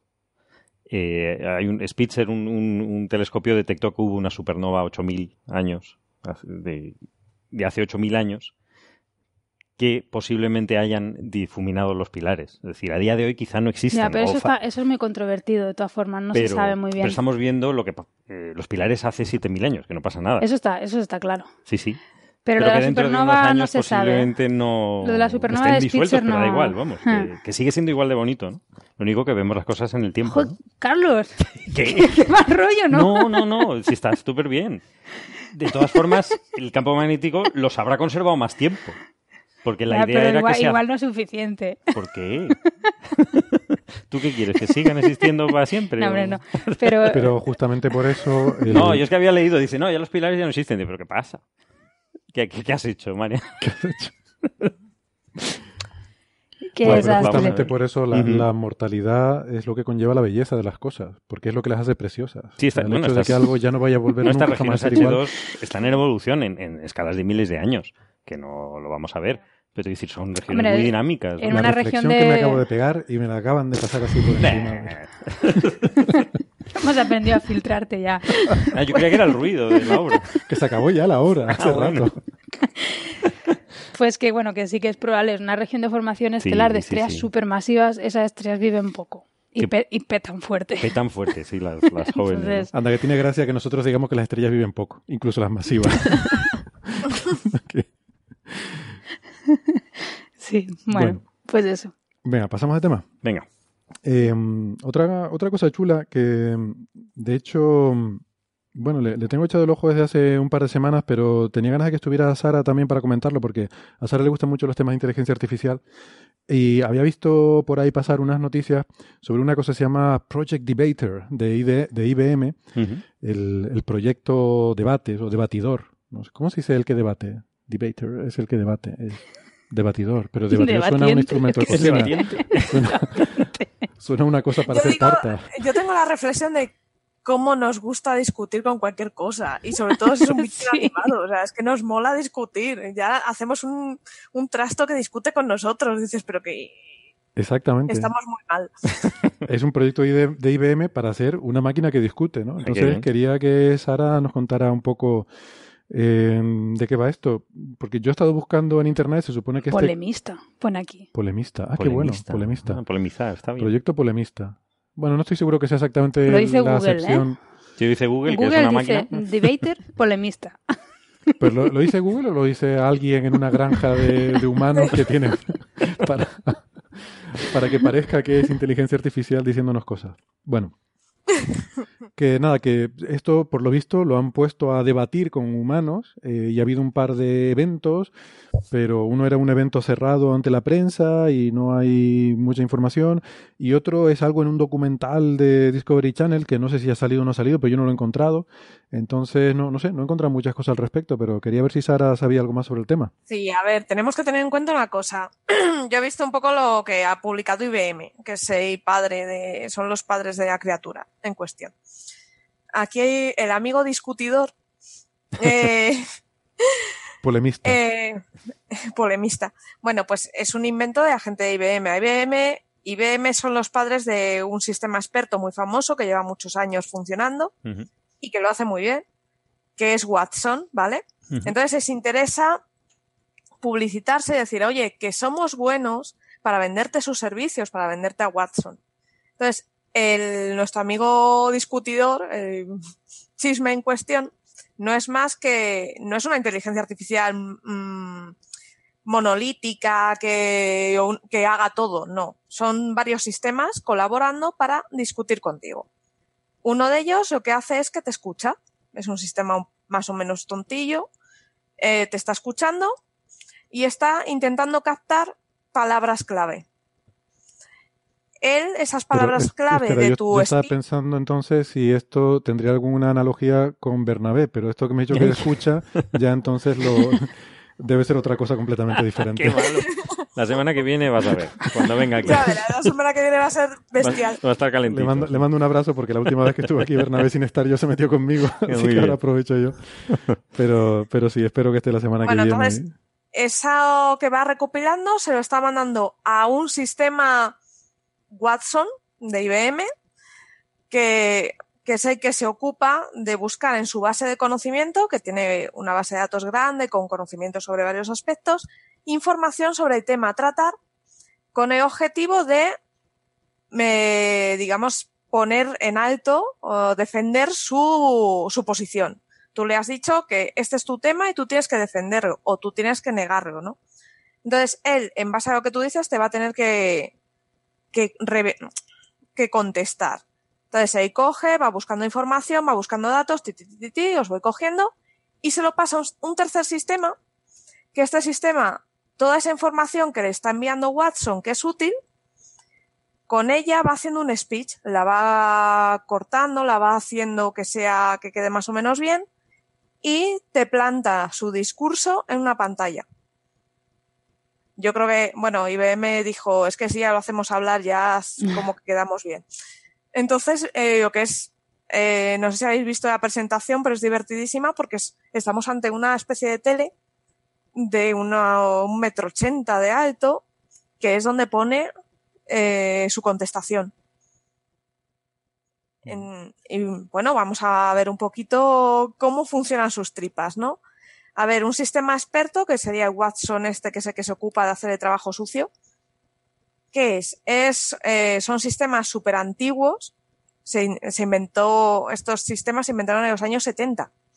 O sea, esto está inventado ya. Entonces, eh, lo que tienen es unas, un, una base de conocimiento que es toda la información, que los primeros tenían un conjunto de reglas. Si, em- si es esto, entonces aquello, ¿sabes? De premisa y conclusión. Ahora lo que tiene es información y ella se ocupa de buscar. Ya es un poco más complejo. Y luego tiene el que se encarga de, de, mm, de buscar, que es el motor de inferencias, ¿no? Va, va buscando, va encontrando lo que le gusta y hasta encontrar la solución, porque lo que realmente él, él no va de adelante eh, o de atrás adelante, no, él va de adelante hacia atrás. Él tiene un objetivo y va haciendo todas las comparaciones en base a conseguir el objetivo. No va en función de las premisas hacia adelante. Entonces, él, hasta llegar a las premisas que, que es un poco los estados iniciales. Entonces, o sea, que el, funcionamiento eh, no es que tú, eh, que él tenga mucha información en base a eso, se hace una idea de cuál debe ser la postura que debe no, defender. No, no, no. en base a su postura, en base a busca. su postura, busca los argumentos. O sea, es como un político, por ejemplo, ¿no? Tú, eso es. La postura la, la, tienes que tener determinada porque es la que te dice el partido y luego tú buscas cómo defender eso, que a veces es muy complicado. Eso es, es, es igual. Entonces, estos sistemas, pues eso, buscan en grandes, tienen su, su propia base de datos enorme, en grandes conjuntos de datos, que no sé si eso suena, porque ahora ha cambiado de nombre. Actualmente se conoce, estos sistemas ya no se llaman sistemas o expertos porque quedaría muy, muy, muy rancio, ¿no? Muy así.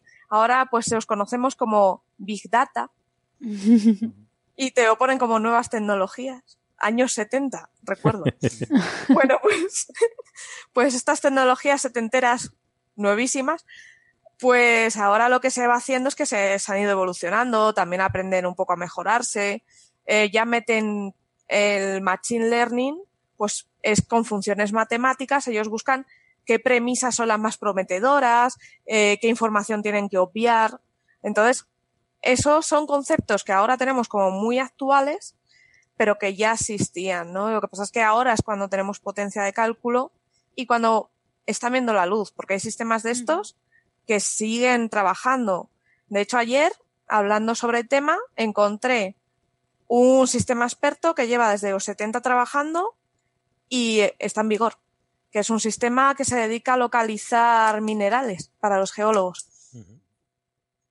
Entonces, Entonces esto a mí me, me, resultó un poco, a ver, un poco decepcionante porque cuando vi la noticia pensaba que era una cosa súper revolucionaria de inteligencia artificial. Porque, claro, para tú poder defender una postura en un debate, eh, o sea, tienes nosotros... que razonar, ¿no? Tienes claro, que, tienes que claro. razonar. O sea, yo pensaba que esto era un paso a una cosa más general. Vamos a ver, las inteligencias artificiales que nosotros hacemos son muy específicas, son cosas, mm. no son generalistas, son para una tarea concreta y sabe hacer solo una cosita mmm, muy bien, mm. pero una cosita. O sea, si reconoce ardillas, pues sabe reconocer ardillas porque ha visto muchas fotos de ardillas. Pero reconoce ardillas, no mm. puede pensar en lo que es una ardilla, ¿vale? Uy, este... Pero es que este tipo de inteligencia artificial eh, los sistemas expertos son muy adaptativos. Pero, pero esa era o... la, la, pregunta que te iba a hacer, porque yo pensaba, o sea, yo pensaba que iba a ser una cosa que, que, iba a ir en la dirección de buscar algo más general, pero creo que no se trata de eso, sino se trata, no, no, al fin y al cabo, de un sistema experto, que yo no, por, por explicárselo a la gente, es lo que se hacía antes, era, es una cosa muy algorítmica, de reglas. O sea, si tal cosa, entonces tal otra. O sea, son reglas. Eso es, no es un reglas. sistema neuronal de aprendizaje, sino que es eso algo... Es. es eso, ¿no?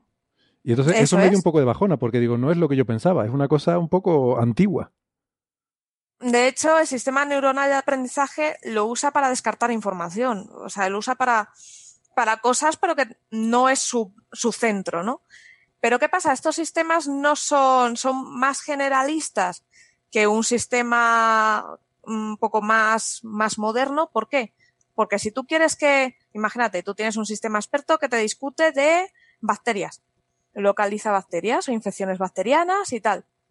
Y, te, y tú le coges y le quieres usar para detectar minerales, el sistema funciona. O sea, lo que es tu conjunto, tu, base, eh, tu motor de inferencia, ese funciona perfectamente. Lo que le, eh, lo que le cambias es la base de conocimiento. O sea, eh, las bases de datos, eh, metes datos sobre lo que quieres que, que trabaje y ya está. Uh -huh. Y se pondría a trabajar. O sea, por eso se usan tanto. No, entiendo que por son útiles para muchas por cosas. Por eso Watson como... te puede servir para cualquier empresa. Uh -huh. claro, exactamente. Porque le cambia esa información nada más. Pero vamos, que no sé si es realmente un gran desarrollo en inteligencia artificial, entiendo que no, sino es hacer una cosa no. muy llamativa, Hmm. pero que está basado en tecnología. Eso es. Ellos los que buscan es publicidad. Tienen que publicitar Uh -huh. el, oye, tenemos estos y, y somos buenos a la hora de dar servicios.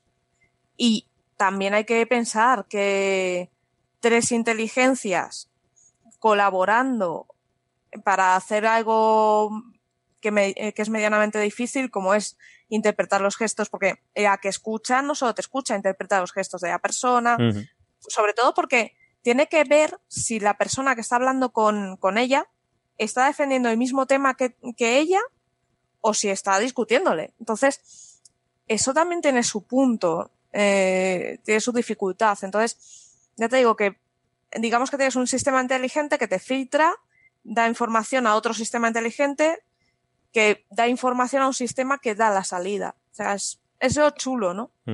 Pero nada más, no te aporta nada espectacular. No es algo increíble. Estuve leyendo, hay unas cuantas publicaciones sobre esto, eh, muy técnicas, pero en congresos, no, no así en, o sea, sí, en lo que llaman proceedings, ¿no? O sea, publicaciones de comunicaciones a congresos. Y estoy viendo una en particular que es la que se encarga, bueno, el título es em, Gráficos de posicionamiento experto para argumentación computacional. Y lo que hace es intentar definir cuál sería el, el algoritmo para entender cuál es la postura defendida en un determinado argumento, ¿no? Hay, muchas otras publicaciones de esta, pero esta en particular eh, me, me, pareció interesante y me puse a mirarla un poco.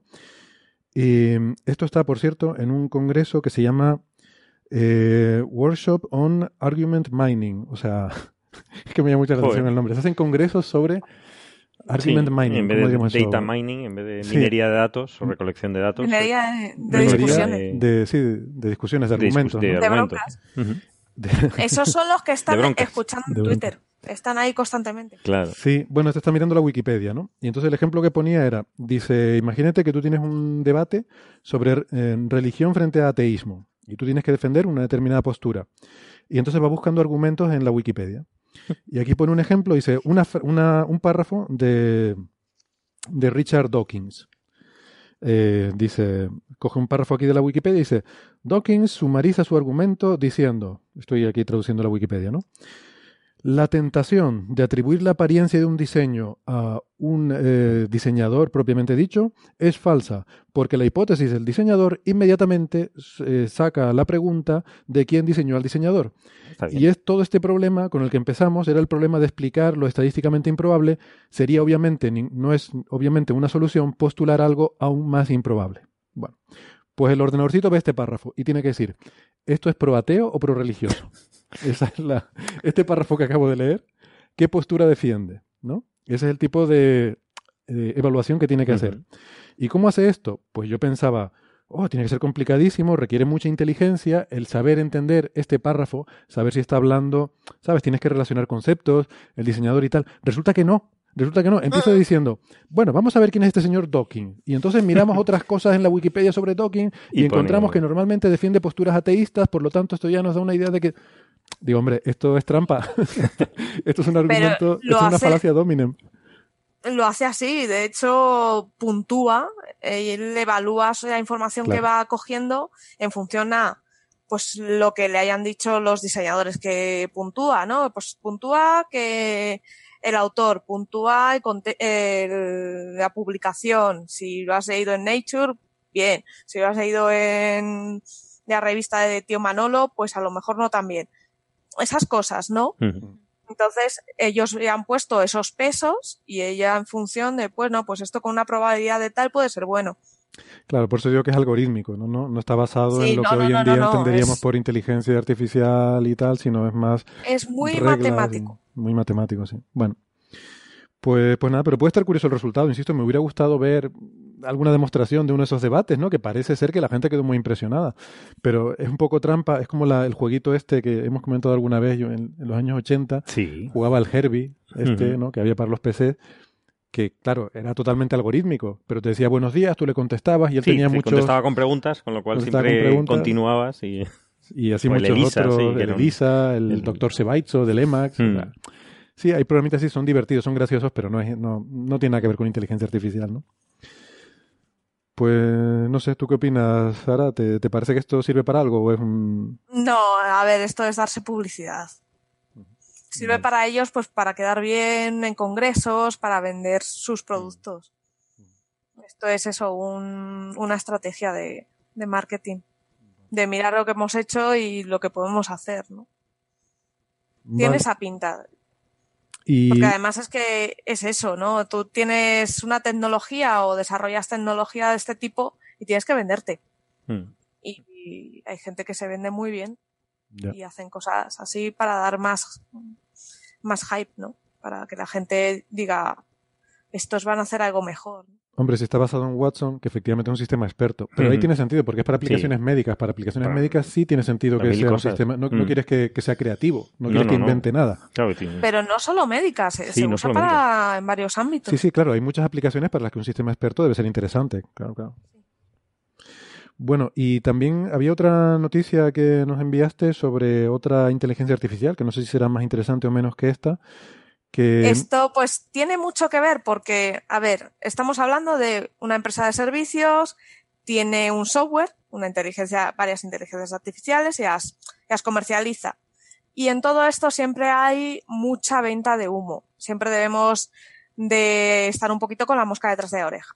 Entonces llegó una empresa, creó un asistente personal, ¿vale? Y ese asistente personal eh, iba a ser, bueno, surgieron noticias de que iba a, a eliminar un montón de puestos de trabajo, que iba a ser el coco, bueno, que iba a dejar a 250 millones de trabajadores sin, sin trabajo. O sea, aquello era, se vinieron arriba los medios y no era más que un asistente personal. O sea, tú leías sobre, sobre esta inteligencia artificial y decías, bueno, pues tampoco es para tanto. Pero bueno, la cosa es que lo vendieron muy bien.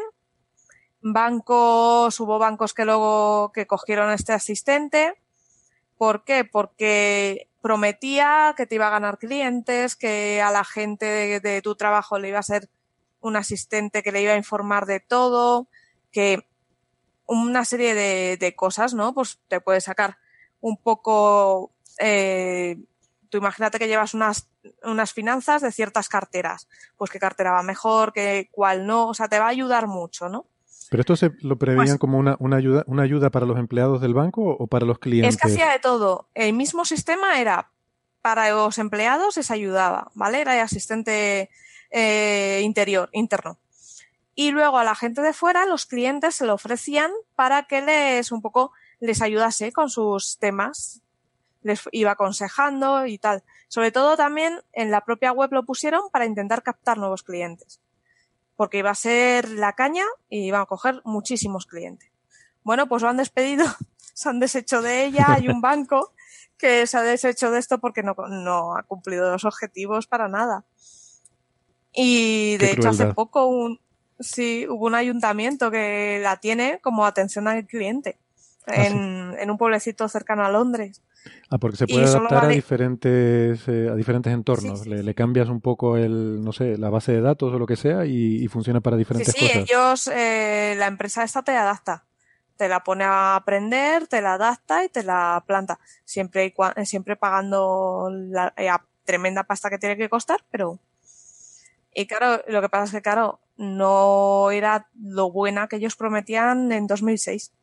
Y dos años después ha visto que no ha eliminado puestos de trabajo, que no te hace todo.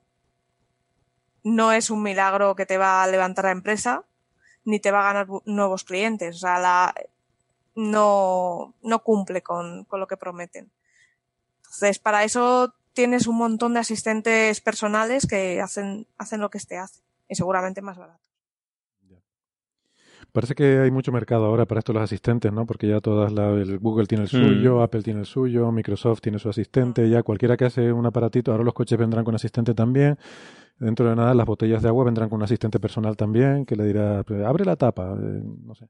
Sí, pero yo nunca, eh, no sé, yo seré yo, pero nunca he encontrado uno útil. O sea, eh, Nunca- eh, No, tampoco yo nunca he sentido la necesidad de sí, usarlo. yo alguna vez, eh, son los chatbots estos que te salen en algunas páginas. Ah, bueno, tú dices estos que te intentan Sí, ayudar con que tu te problema. intentan ayudar y es que peor. Nunca funciona. Entonces yo no sé si es que estamos... Porque normalmente cuando tienes ganas, o sea, cuando quieres preguntar algo es porque tienes un problema muy particular.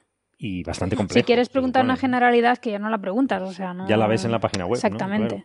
Claro, Entonces, pero para seguramente esas hay- hay, cosas, mucha gente, Mucha gente que seguramente ustedes no son el usuario promedio de esos sistemas, ¿no? Es, es el, Seguramente hay mucha gente que el va deseo a de creer que, que somos superiores, pero no sé.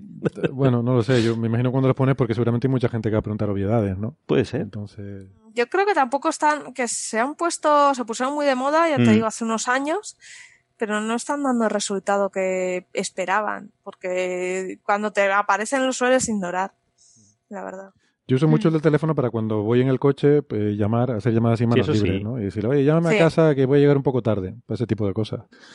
O poner una alarma en cinco minutos, a mí me encanta. Eso me encanta. Para la cocina, dices. ¿Sí? Sí, sí. Ay, yo es- Buah, eso me es tienes que enseñar a usar Buah, esas eso, cosas. ¿eh? Eso con tu supermóvil. Buah. Sí, sí. El de, el de re- recuérdame comprar leche cuando salga del trabajo, ese... Carlos se burla de mí cosa. porque me compré un móvil y era mi primera vez. Y entonces estuve ahí. Es que le daba miedo comprarse un móvil. Sí, me daba miedo.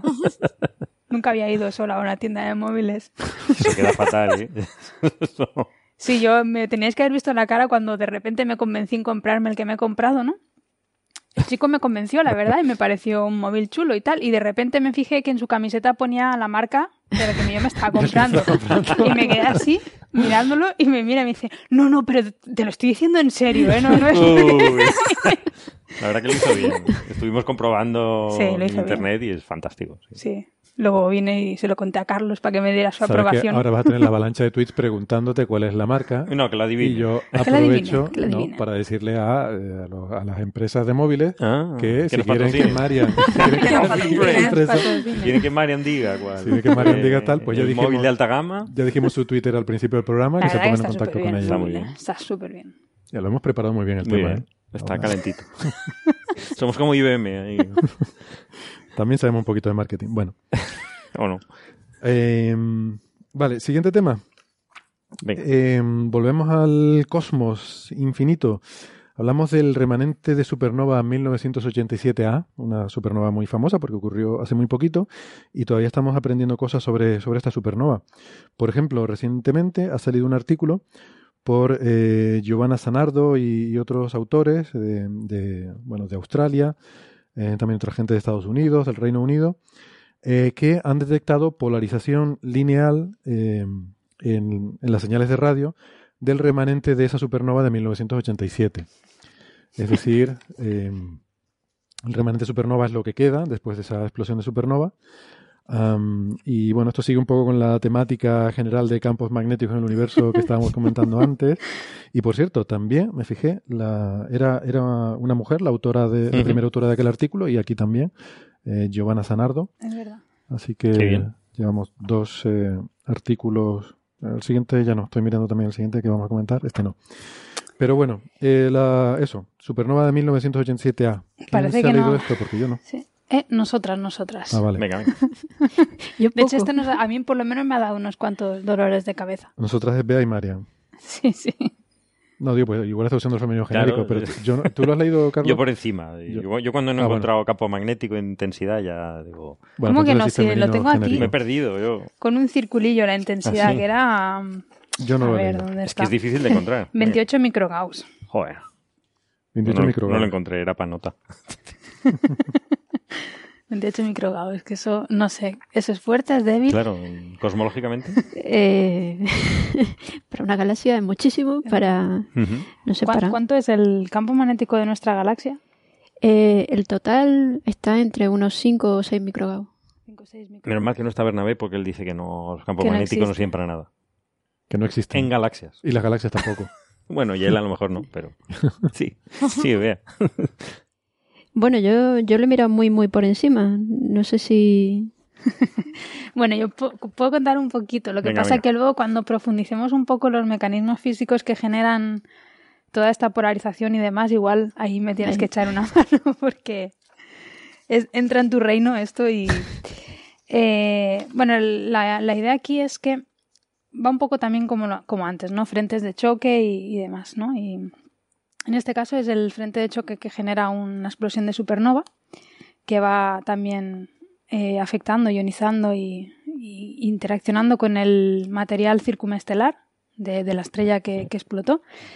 Eh, en este caso, el, el frente de choque es casi más intenso en el plano ecuatorial. O sea, la estrella cuando explota, explota más o menos esféricamente, se supone, ¿no? Aunque no todas las nebulosas planetarias ni, ni cosas de ese estilo, ni explosiones, eh, son normalmente esféricas. Pero bueno, en este caso, de hecho, la, el remanente que se ve de la supernova eh, lo que más brilla está como en un plano ecuatorial, es como si fuera un donut, ¿no? Alrededor de, del centro. Y... Un flotador, habíamos quedado. flotador. Entonces, bueno. Esta es la edición verano de Coffee Break. Ah, la edición verano a los toroides los llaman flotadores. Flotador. El resto del año los llamamos donuts, pero ahora en la edición verano los llamamos flotadores. No, es que además ya sabes que en verano, como hay que lucir cuerpo y donuts no. No, donuts cierto, cierto. hay que evitarlo. Hay, hay, dos razones, efectivamente. Hay que evitar los donuts. Edición verano. Pues, pues eso. Entonces, este frente de choque mmm, se dice que, que normalmente es responsable de, la aceleración de un montón de partículas, de donde vendrían un montón de, de rayos se cósmicos. Dice eso, ¿no? Cuenta la leyenda. Se dice, cuentan las leyendas que... Eh, todo esto es que, bueno, yo me voy a empezar a enrollar y me puedo ir por las ramas porque este artículo, de hecho, se lo contaba Bea antes, ¿no? No sé si lo he terminado de leer porque en... me empecé a ir por las ramas buscando información y no sé si llega al final, la verdad. eh, pero la historia es que cuando uno observa el universo y detecta rayos cósmicos y demás, se da cuenta que un montón de ellos están acelerados, no tienen eh, velocidades extremadamente grandes. Y la pregunta es dónde se aceleran todos estos, todas estas partículas, ¿no? Y pues en, en, las supernovas, pues es un sitio pues donde puede, donde puede estar ocurriendo esta, esta aceleración. En particular, esta gente estudia cómo se podrían acelerar eh, partículas en el frente de choque de la, de la supernova.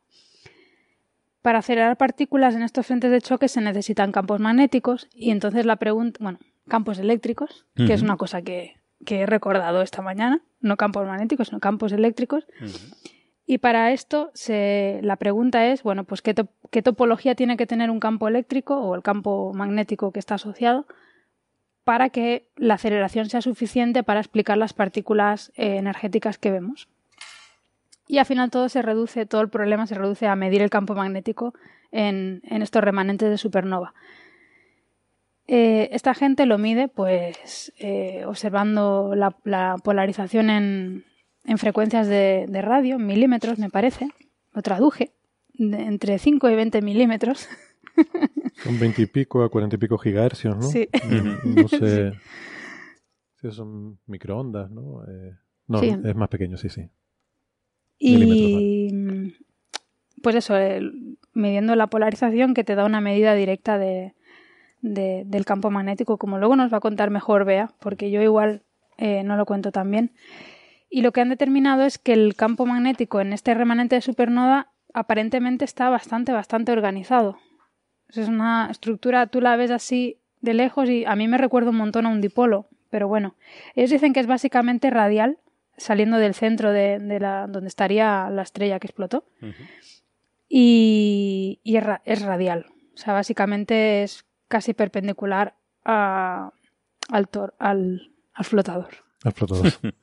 y, esto, esto, es sorprendente, ¿verdad? Porque en general los que se observan son como enredados, ¿no? El campo magnético tiene una topología compleja, enredada y tal, en, en supernovas más viejas, claro. Esta es que es jovencita, Tiene, tiene 30 años, ¿no?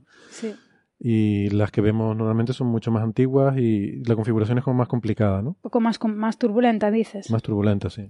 Es posible. Se, se, habían observado, por lo que dicen los autores, se habían observado antes estas configuraciones radiales, pero en, en estructuras mucho más evolucionadas, pero en algo tan joven no, no, se, no se conocía. Y bueno, ellos determinan que es, eh, tú la ves y es súper homogénea, es precioso. Yo, yo ahí veo un, dipolo bastante bonito, ¿no?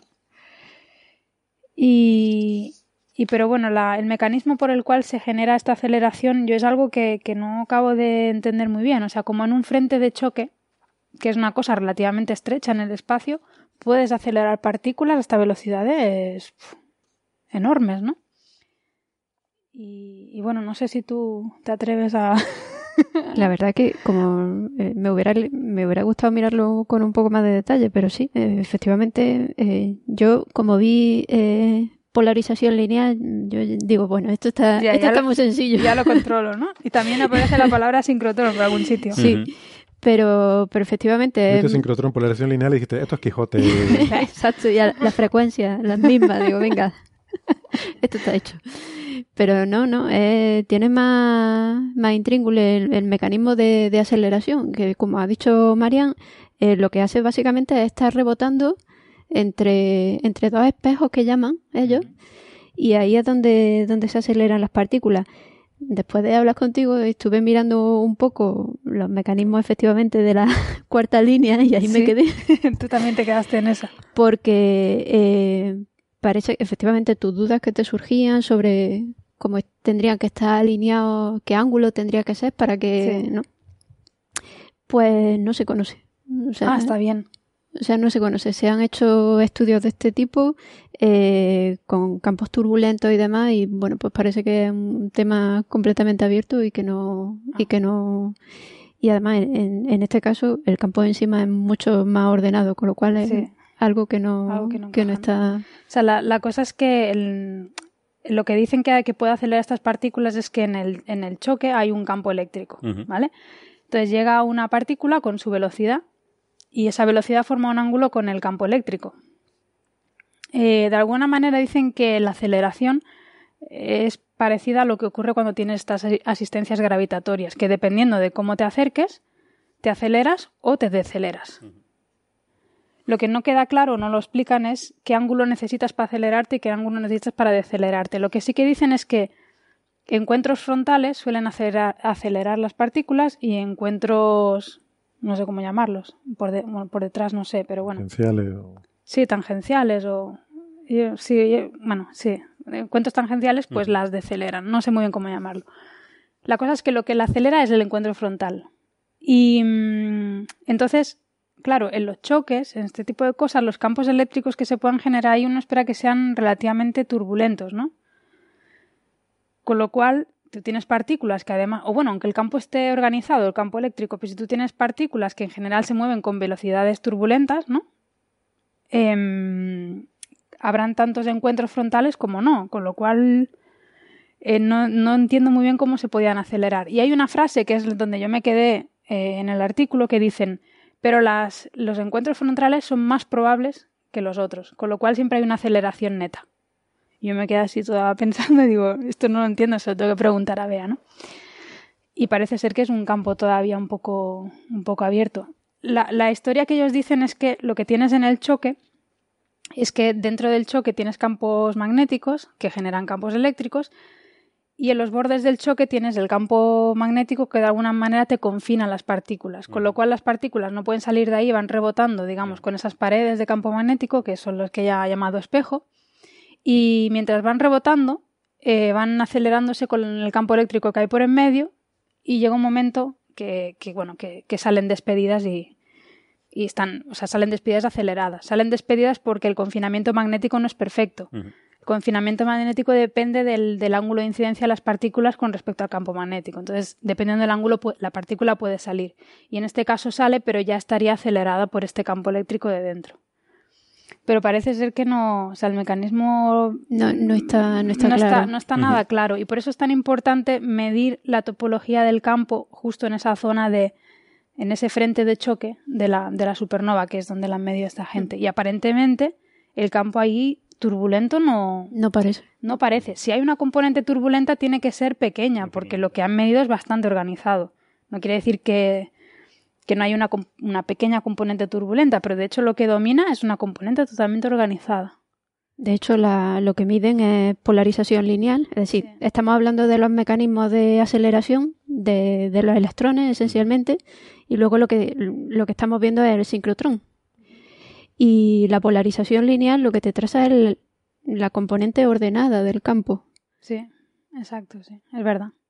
A mí lo que me, me, sorprende un poco de todo esto es el concepto de campo eléctrico, porque o sea, normalmente en el universo no solemos tener campos eléctricos porque inmediatamente las cargas se, se cancelan. La fuerza sí. eléctrica es muy fuerte, inmediatamente van las cargas y se, o sea, si está producido por cosas que se han ionizado y tal, pues inmediatamente van a ir y recombinarse, ¿no? Entonces entiendo que debe ser una especie de campo dinámico que se va, según se van ionizando átomos, van generando un campo eléctrico que sí debe ser más bien turbulento, ¿no? Mm. Este campo, sí. eh, el, el, bueno, el campo eléctrico turbulento que hay en un plasma, ¿no? Supongo que será algo parecido aquí, que se va, hay una especie de equilibrio entre lo que se va ionizando y recombinando y entonces en promedio pues queda ahí un cierto campo eléctrico eh, turbulento. Entonces, me imagino, ¿no? O sea, no, no, sé qué otra forma puedes producir un campo eléctrico que sea estable o que se mantenga durante mucho tiempo. Um, debe ser algo de eso, del propio plasma, ¿no? De ese propio sí. equilibrio entre lo que se ioniza y se recombina. Um, Y sería a pequeña escala, entiendo entonces, ¿no? A pequeña escala, efectivamente, sí. Y... Y entonces midiendo el campo magnético, pues se puede aspirar a intentar entender cómo sería el campo eléctrico asociado a ese campo magnético, ¿no? Entiendo Creo que, va, por ahí la cosa. Yo entiendo que por ahí irían los tiros. Ahora, puede ser que no lo haya entendido muy bien, ¿eh? Claro, no, sí, sí, sí. O sea, lo que pasa es que... O sea, que pedagógicamente no, no está muy bien escrito el artículo. El artículo, no. Eh, o sea, el de los pilares de la creación, por ejemplo, no es un campo al que yo no, vamos, ni tangencialmente y, y, lo puedes entender.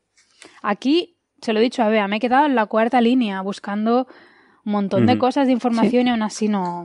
Sí, es, complicado. Es muy, muy complicado. Es complicado de leer. Y además es que luego el tratamiento que te hacen te cambian de base para polarización, te cambia a lo que en cosmología llamado modo E y modo B. O sea, hacen un tratamiento un poco enrevesado, eh, todo para quitarse un problema con la intensidad polarizada, entendemos, pero tampoco lo, tenemos clarísimo, pero que no, no es un artículo, digamos, de fácil lectura. Pero vamos, que lo que han hecho esencialmente es eso, medir polarización, polarización lineal entonces tienen ya información sobre el campo magnético regular. Y teniendo información sobre ese campo magnético, pues ya se pueden hacer modelos y se puede establecer algún tipo de, de límite sobre, sobre estos mecanismos de aceleración. Entiendo que lo que quieren es... Sí, yo entiendo que es eso. Lo que pasa es que está escrito como en sentido contrario, ¿no? sí. Te presentan primero... Sí, efectivamente. Y, y bueno, eso, sí. El mecanismo este que, que ¿cómo le llaman? Eh, algo de Fermi, ¿no? Em, aceleración de Fermi. Es el mecanismo este de aceleración de, de los electrones, o sea, de las partículas por el campo eléctrico. Porque también aceleran eh, otras partículas. Aceleran, o sea, los rayos cósmicos se generan de esta forma, de este sí, mientras sean partículas cargadas, las puedes acelerar, con un campo eléctrico, sí. He dicho electrón porque me he equivocado, pero son en principio son partículas cargadas, ¿no? Pueden ser protones, núcleos de protones, claro. Mm. Vale. Y pues yo creo que el, último articulito que tenemos así destacado para, para, esta semana es un artículo que había leído Bea sobre eh, detección de lente gravitacional eh, en un cúmulo de galaxias, un entorno muy denso, y además que es un artículo que tiene participación de, de colegas nuestros del IAC, como Antonio Ferragamo y Rafa Barrena.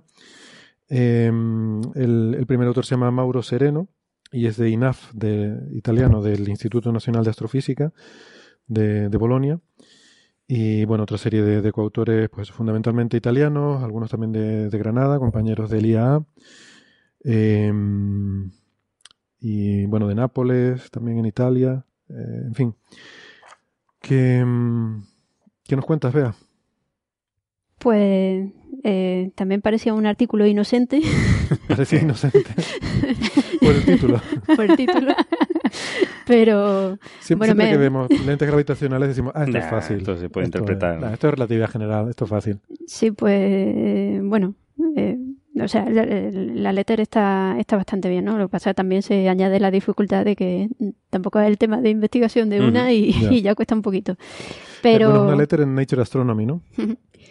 Pero bueno, esencialmente eh, lo, que, lo que están detectando, a ver, eh, empezamos un poco por, por el principio. A ver, los cúmulos, los cúmulos de galaxias, pues son estructuras que sabemos que están altamente virializadas, ¿no? Y que ocupan, digamos, los nodos de la, de la web cósmica. ¿no? Has dicho altamente virializada. Ahora vas a tener que explicar eso. bueno, eso quiere eh, decir que están infectados, que tienen muchas virus. sí. bueno, eh, simplemente que... ¿Cómo explico yo lo de altamente virializada? Sin decir altamente virializada. Eh, o sea, son estructuras eh, dinámicamente eh, formadas, ¿no? Eh, son, estructuras estables. Bueno, esto viene el teorema del virial, que dice cómo se reparte la energía, ¿no? entre energía cinética y, gravitatoria, cuando, algo va colapsando, formando cosas como galaxias, por ejemplo. ¿no? Exacto. Quiere decir que hay una relación entre su, su dinámica, la forma en la que se mueven, ¿no? y su potencial gravitatorio, básicamente. O sea que la dinámica está dominada por la gravedad Esencialmente. Eh, desde hace mucho tiempo. Algo así, quizás puede ser una forma de resumir. Esencialmente, exacto. Eh, y entonces, pues, estos cúmulos de galaxias están localizados, como he dicho, en los, en, los nodos de, la red cósmica y en esos nodos están también, eh, a veces, están localizados allí porque eh, caen dentro de los halos de, materia oscura de los, de los cúmulos, ¿no? Creo que ya hace unos, unos episodios, creo que fue con, con Julián, ¿no? Lo de la materia oscura que era de alguna manera donde eh, distaban los pozos de potencial donde la materia bariónica luego caía, ¿no? Y donde se formaba luego la estructura. Pues, pues eso es el caso de los, de los cúmulos de galaxias. Y entonces, em, en esto, en esto de los cúmulos de galaxias hay dos eh, sesgos.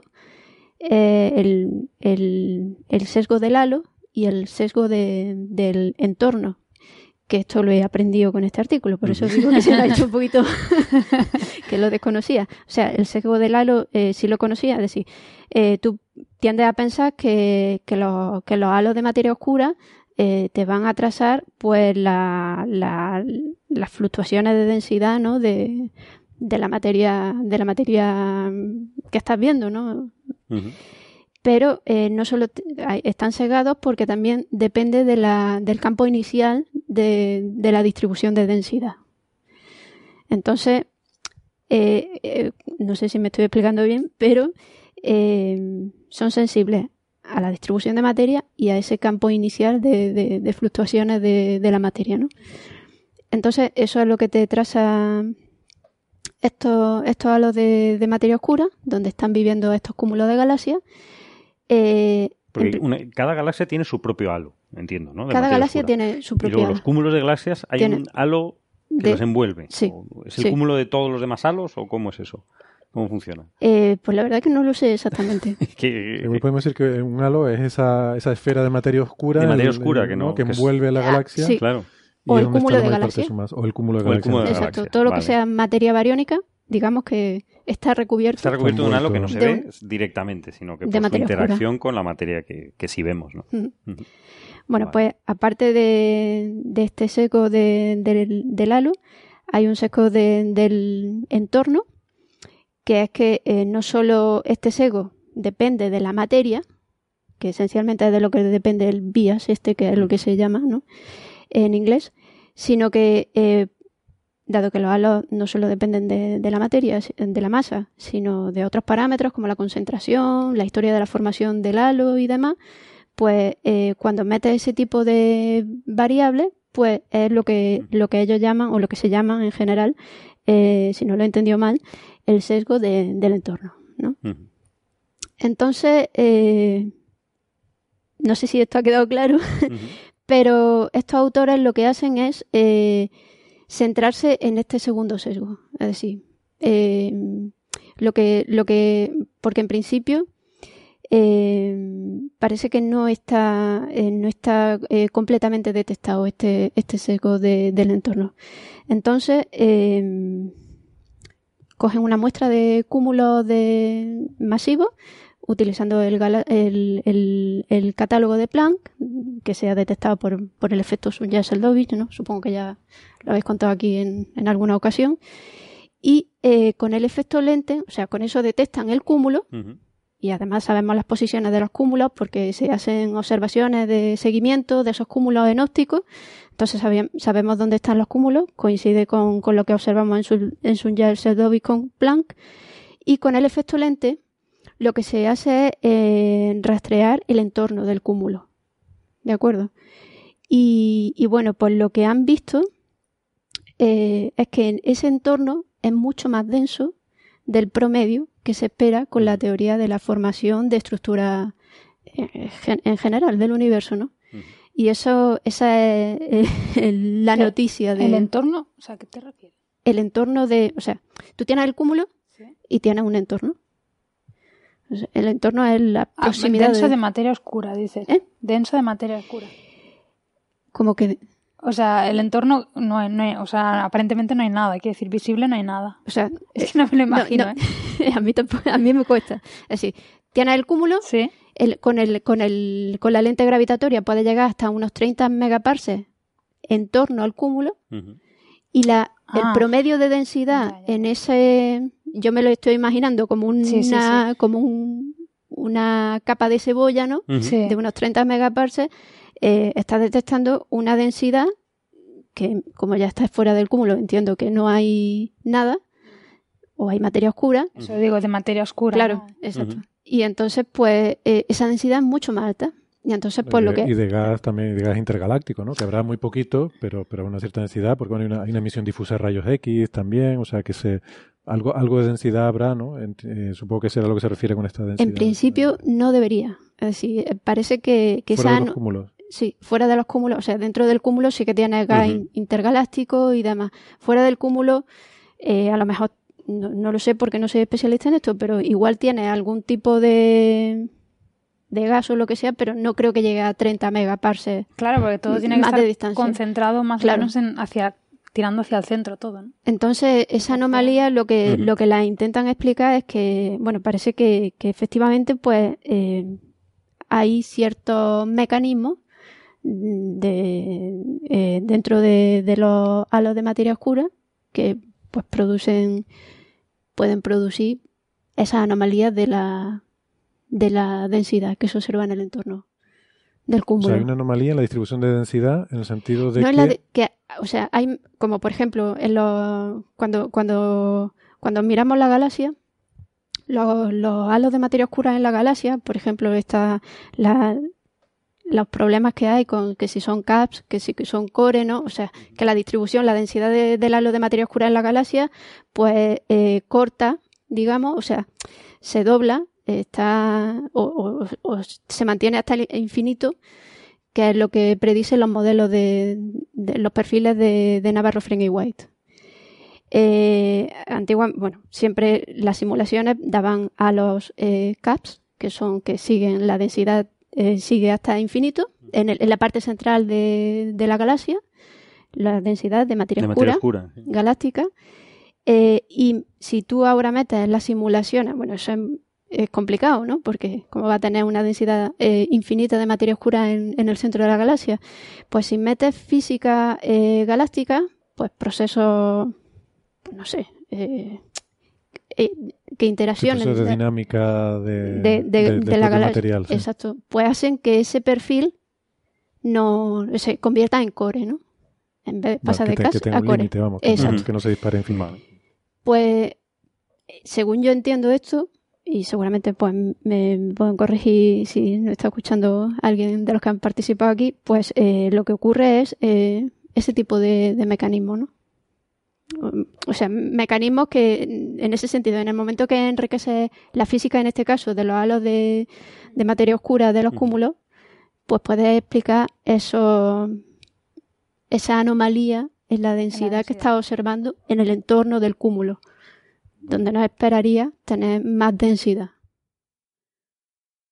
Eh, ¿cuánto, eh, ¿Tienes idea de cuánto es el orden de magnitud de esta anomalía? ¿Que son órdenes de magnitud? ¿O es Pues un factor...? eh, está- están detectando, es que no, es que el artículo es, Por es, digo, por importante, es denso. Detectan una señal ruido de 3,4. Vale. Eh, Hmm.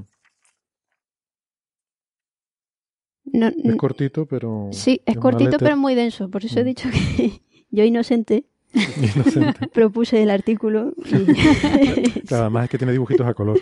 Sí, sí, no, dije, bueno, esto va a ser súper... Y, y ha sido muy interesante porque yo en cosas de cúmulo de galaxias, eh, pues justita, pero y ya metiéndote en cosas de, de historia de, de formación de, de cúmulos dentro de los halos de materia oscura y eso, pues la verdad que lo tenía ya bastante lejos y, y me ha venido bien, pero claro, me he echado un día estudiando estas cosas mm, para el final...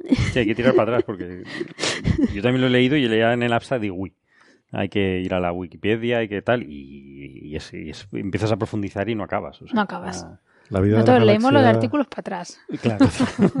Empieza por el artículo y, Empieza por el va- artículo y vas, Y vas acabas tirando, en- vas tirando del hilo, En Go. pero aquí está complicado. Pero vamos, que esencialmente lo que han encontrado es una anomalía eh, en el entorno del cúmulo Hmm. que pues que no debería ser según el paradigma de la que teoría de estos formación efectos no se están teniendo en cuenta en las simulaciones numéricas cosmológicas de gran Y- escala que se hacen. Entiendo que no. Entonces, Entiendo que no. ¿habrá que introducirlas o, O ver Eh, si es una En, excepción. en principio, pues del catálogo de Planck eh, solo, han, solo se han quedado con un solo cúmulo, con un cúmulo Claro. y han podido hacer este, esta detección, este análisis del entorno del cúmulo con el efecto lente. O sea, Entonces, que ni siquiera sabemos cuánto de general Cuánto es esta anomalía. claro, A claro. lo mejor es simplemente este cúmulo que La historia de Claro. este cúmulo que se ha formado así y... es peculiar por la razón que sea, claro. Ya, ya. No, es complicada la vida de las galaxias. Y además esto, claro, en las simulaciones, cuando llegas al nivel, es que es complicado ser una galaxia. Sí, sí. Cuando llegas al, al nivel en el que tienes, en que llegas a resolver las galaxias, tienes todos los problemas de todos los procesos que hay, que son súper difíciles de meter en las simulaciones, eh, y que tienen que ver con estos mecanismos de feedback que se llaman, Sí, sí. los problemas de la masa bariónica perdida y estas cosas, porque claro, no puedes tener en cuenta todo lo que está pasando en la historia de la galaxia. Y, y al final acabas con ciertas discrepancias ahí. Creo que hay un factor 2 de discrepancia de masa entre la, la masa de las galaxias que sale y la que debería salir en las simulaciones. Y, y está bien, porque esta gente que hace simulaciones de galaxias dicen, bueno, a ver qué falta en la simulación para no, Claro. no como algunos colegas nuestros que conocemos, Sí. que dice, mi simulación dice esto, por lo tanto, tu observación está equivocada. en fin. Pero, pero bueno. Hablando de Planck, por cierto, bueno, no sé si hemos terminado ya con de destripar este artículo o más comentarios. Sí, pero yo no lo he leído, o sea que... Vale. Que no, iba a hacer el comentario, ¿no? Que Bea a lo mejor nos puede anunciar que se va eh, la semana que viene se van a, a publicar los datos, los últimos datos de la misión Planck, sí, el, el, El data release. eh, el final ya. El, el final ya, ya no va a haber más. No, ya va- son finales. Si son finales. Sí, son si es el final de finales. Planck. Ya, Bien. Sí, esperemos que sí. Sí. Eh, sí, sí, se van a, a liberar los datos y, y bueno, pues asociado a, a los datos, pues van a salir una serie de publicaciones, esta vez eh, solo con implicaciones cosmológicas y, y bueno, Planck, perdón, eh, Planck es el satélite, El satélite. eh, que, que está observando, bueno, el fondo de microondas, por ejemplo, ¿no? Eh, con una resolución eh, hasta ahora Y la mejor, ¿no? la mejor que hemos Sí. tenido hasta ahora. Y es el que nos ha dado todos los detalles cuando hemos todos esos mapitas de las fluctuaciones, las anisotropías del fondo de microondas y todas las cosas, incluso cosas misteriosas que se ven ahí, pues, mm, bueno, pues que vienen de, de la misión Planck, ¿no? Que es la misión de la Agencia Espacial Europea. Y, y claro, supongo que al ir eh, teniendo, o sea, al ir integrando más, como que vas aumentando la exposición de tu imagen. Sí, ya sé, la, No, María me es mira que, es que diciendo, acabo "A de ver". un dato súper importante. Es que hoy me ha dado por mirar la Wikipedia, ¿vale? Bien, Mientras bien. vosotros habláis. y hablando de los acrónimos, eh, pone- la misión Planck era conocida inicialmente como Cobras barra Samba. Sí. O sea que... No, eso no estaba bien. Sí. Afortunadamente tuvieron el buen criterio de Y la usar cambiaron. cobras. Le cambiaron el nombre. Qué fuerte. Seguid, seguid. Pensaba, pensaba que, que estaba diciendo algún disparate porque me mirabas así, haciendo un gesto como diciendo, uy, No, no, lo que no, acabo", no. pero no, era sobre la Wikipedia. Pues, pues nada, eso, que supongo que a medida que vas acumulando cada vez más datos, igual que cuando haces una fotografía con cada vez más tiempo de exposición, tienes mejor, eh, mejor relación señal-ruido y más calidad y puedes ver más detalles, ¿no? Entonces, por eso van haciendo publicaciones periódicamente, según vas mejorando la calidad de los datos a lo largo de la misión, los vas publicando, ¿no? Sí, y en este caso también el análisis. O sea, Plan ha sido una misión bastante importante, con muchísima gente detrás en muchísimos sitios del mundo, por no decir yo creo que en- básicamente en todo el mundo. Bueno, Europa está entera implicada y, y parte de Estados Unidos. Y Nuestros colegas aquí, la gente como Bea, como, como Alberto, Rubiño, sí, eh, Ricardo, en fin. Eh, y, y bueno, pues en este, en este último release, pues en los anteriores han estado saliendo cosas asociadas a física galáctica y demás, ¿no? Y, y bueno, pues ahora mm, va a salir implicaciones sobre inflación, por supuesto los foreground, todo, todo lo que tenga que ver con limpiar el, el CMB y nos va a dejar, pues, en definitiva, la última foto de, Planck, ¿no?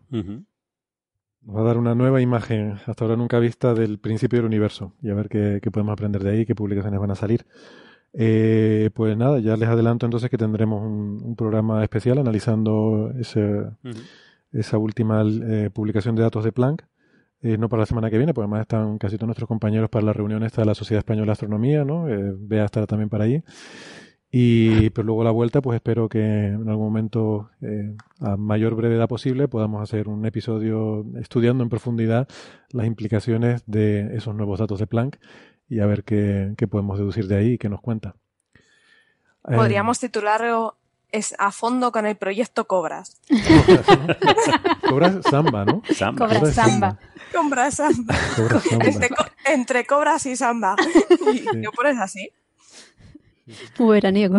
Cobra, no sé, pero Anaconda y Samba sí son cosas que tienen que ver, ¿no? Con servidores, servidores web y, cosas. Sí, de, bueno, de Python, sí. De Python. Python, o sea, entre serpientes, serpientes y, y, bailes va la cosa. Bueno, pues nada, ¿queda alguna tontería que no hayamos dicho todavía? Yo, creo que ya las he dicho todas. Eh, dejamos alguna para el siguiente. Dejamos alguna para el siguiente. No, nos inventaremos algunas nuevas.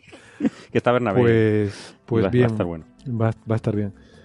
Que mm, nada, pues hasta aquí hemos llegado. Yo creo que cumplimos con la media hora que dijimos que íbamos a hacer, ¿no? Muy bien. Eh, ¿Son las seis? Media horita, un, programa, un programa breve. Perdón, Héctor, ya he dicho la hora. he dicho la hora. No pasa nada, estamos, estamos, en, tiempo algún de, sitio de, tiempo de podcast. es esa hora. en tiempo de podcast somos más libres. Eh, pues esto es todo por esta semana. Yo qué sé, me hubiera gustado que saliera mejor, pero es lo que hay. Eh, total, tampoco se quejen que para lo que pagan no está mal. Eh, y si no, a suscribirse a la versión premium, que lo queremos todo gratis. Todo gratis y bueno, pues no. Pues lo gratis es esto. Patrocinado por eBay. vale, me mire como si estuviera diciendo tontería, no sé. Eh, oye, que nada, la semana que viene más y seguro que mejor o no, pero es igual, nosotros nos lo pasamos bien, eso es lo que importa. Sí, sí. Hasta la semana que viene. Venga. Hasta luego. Hasta luego.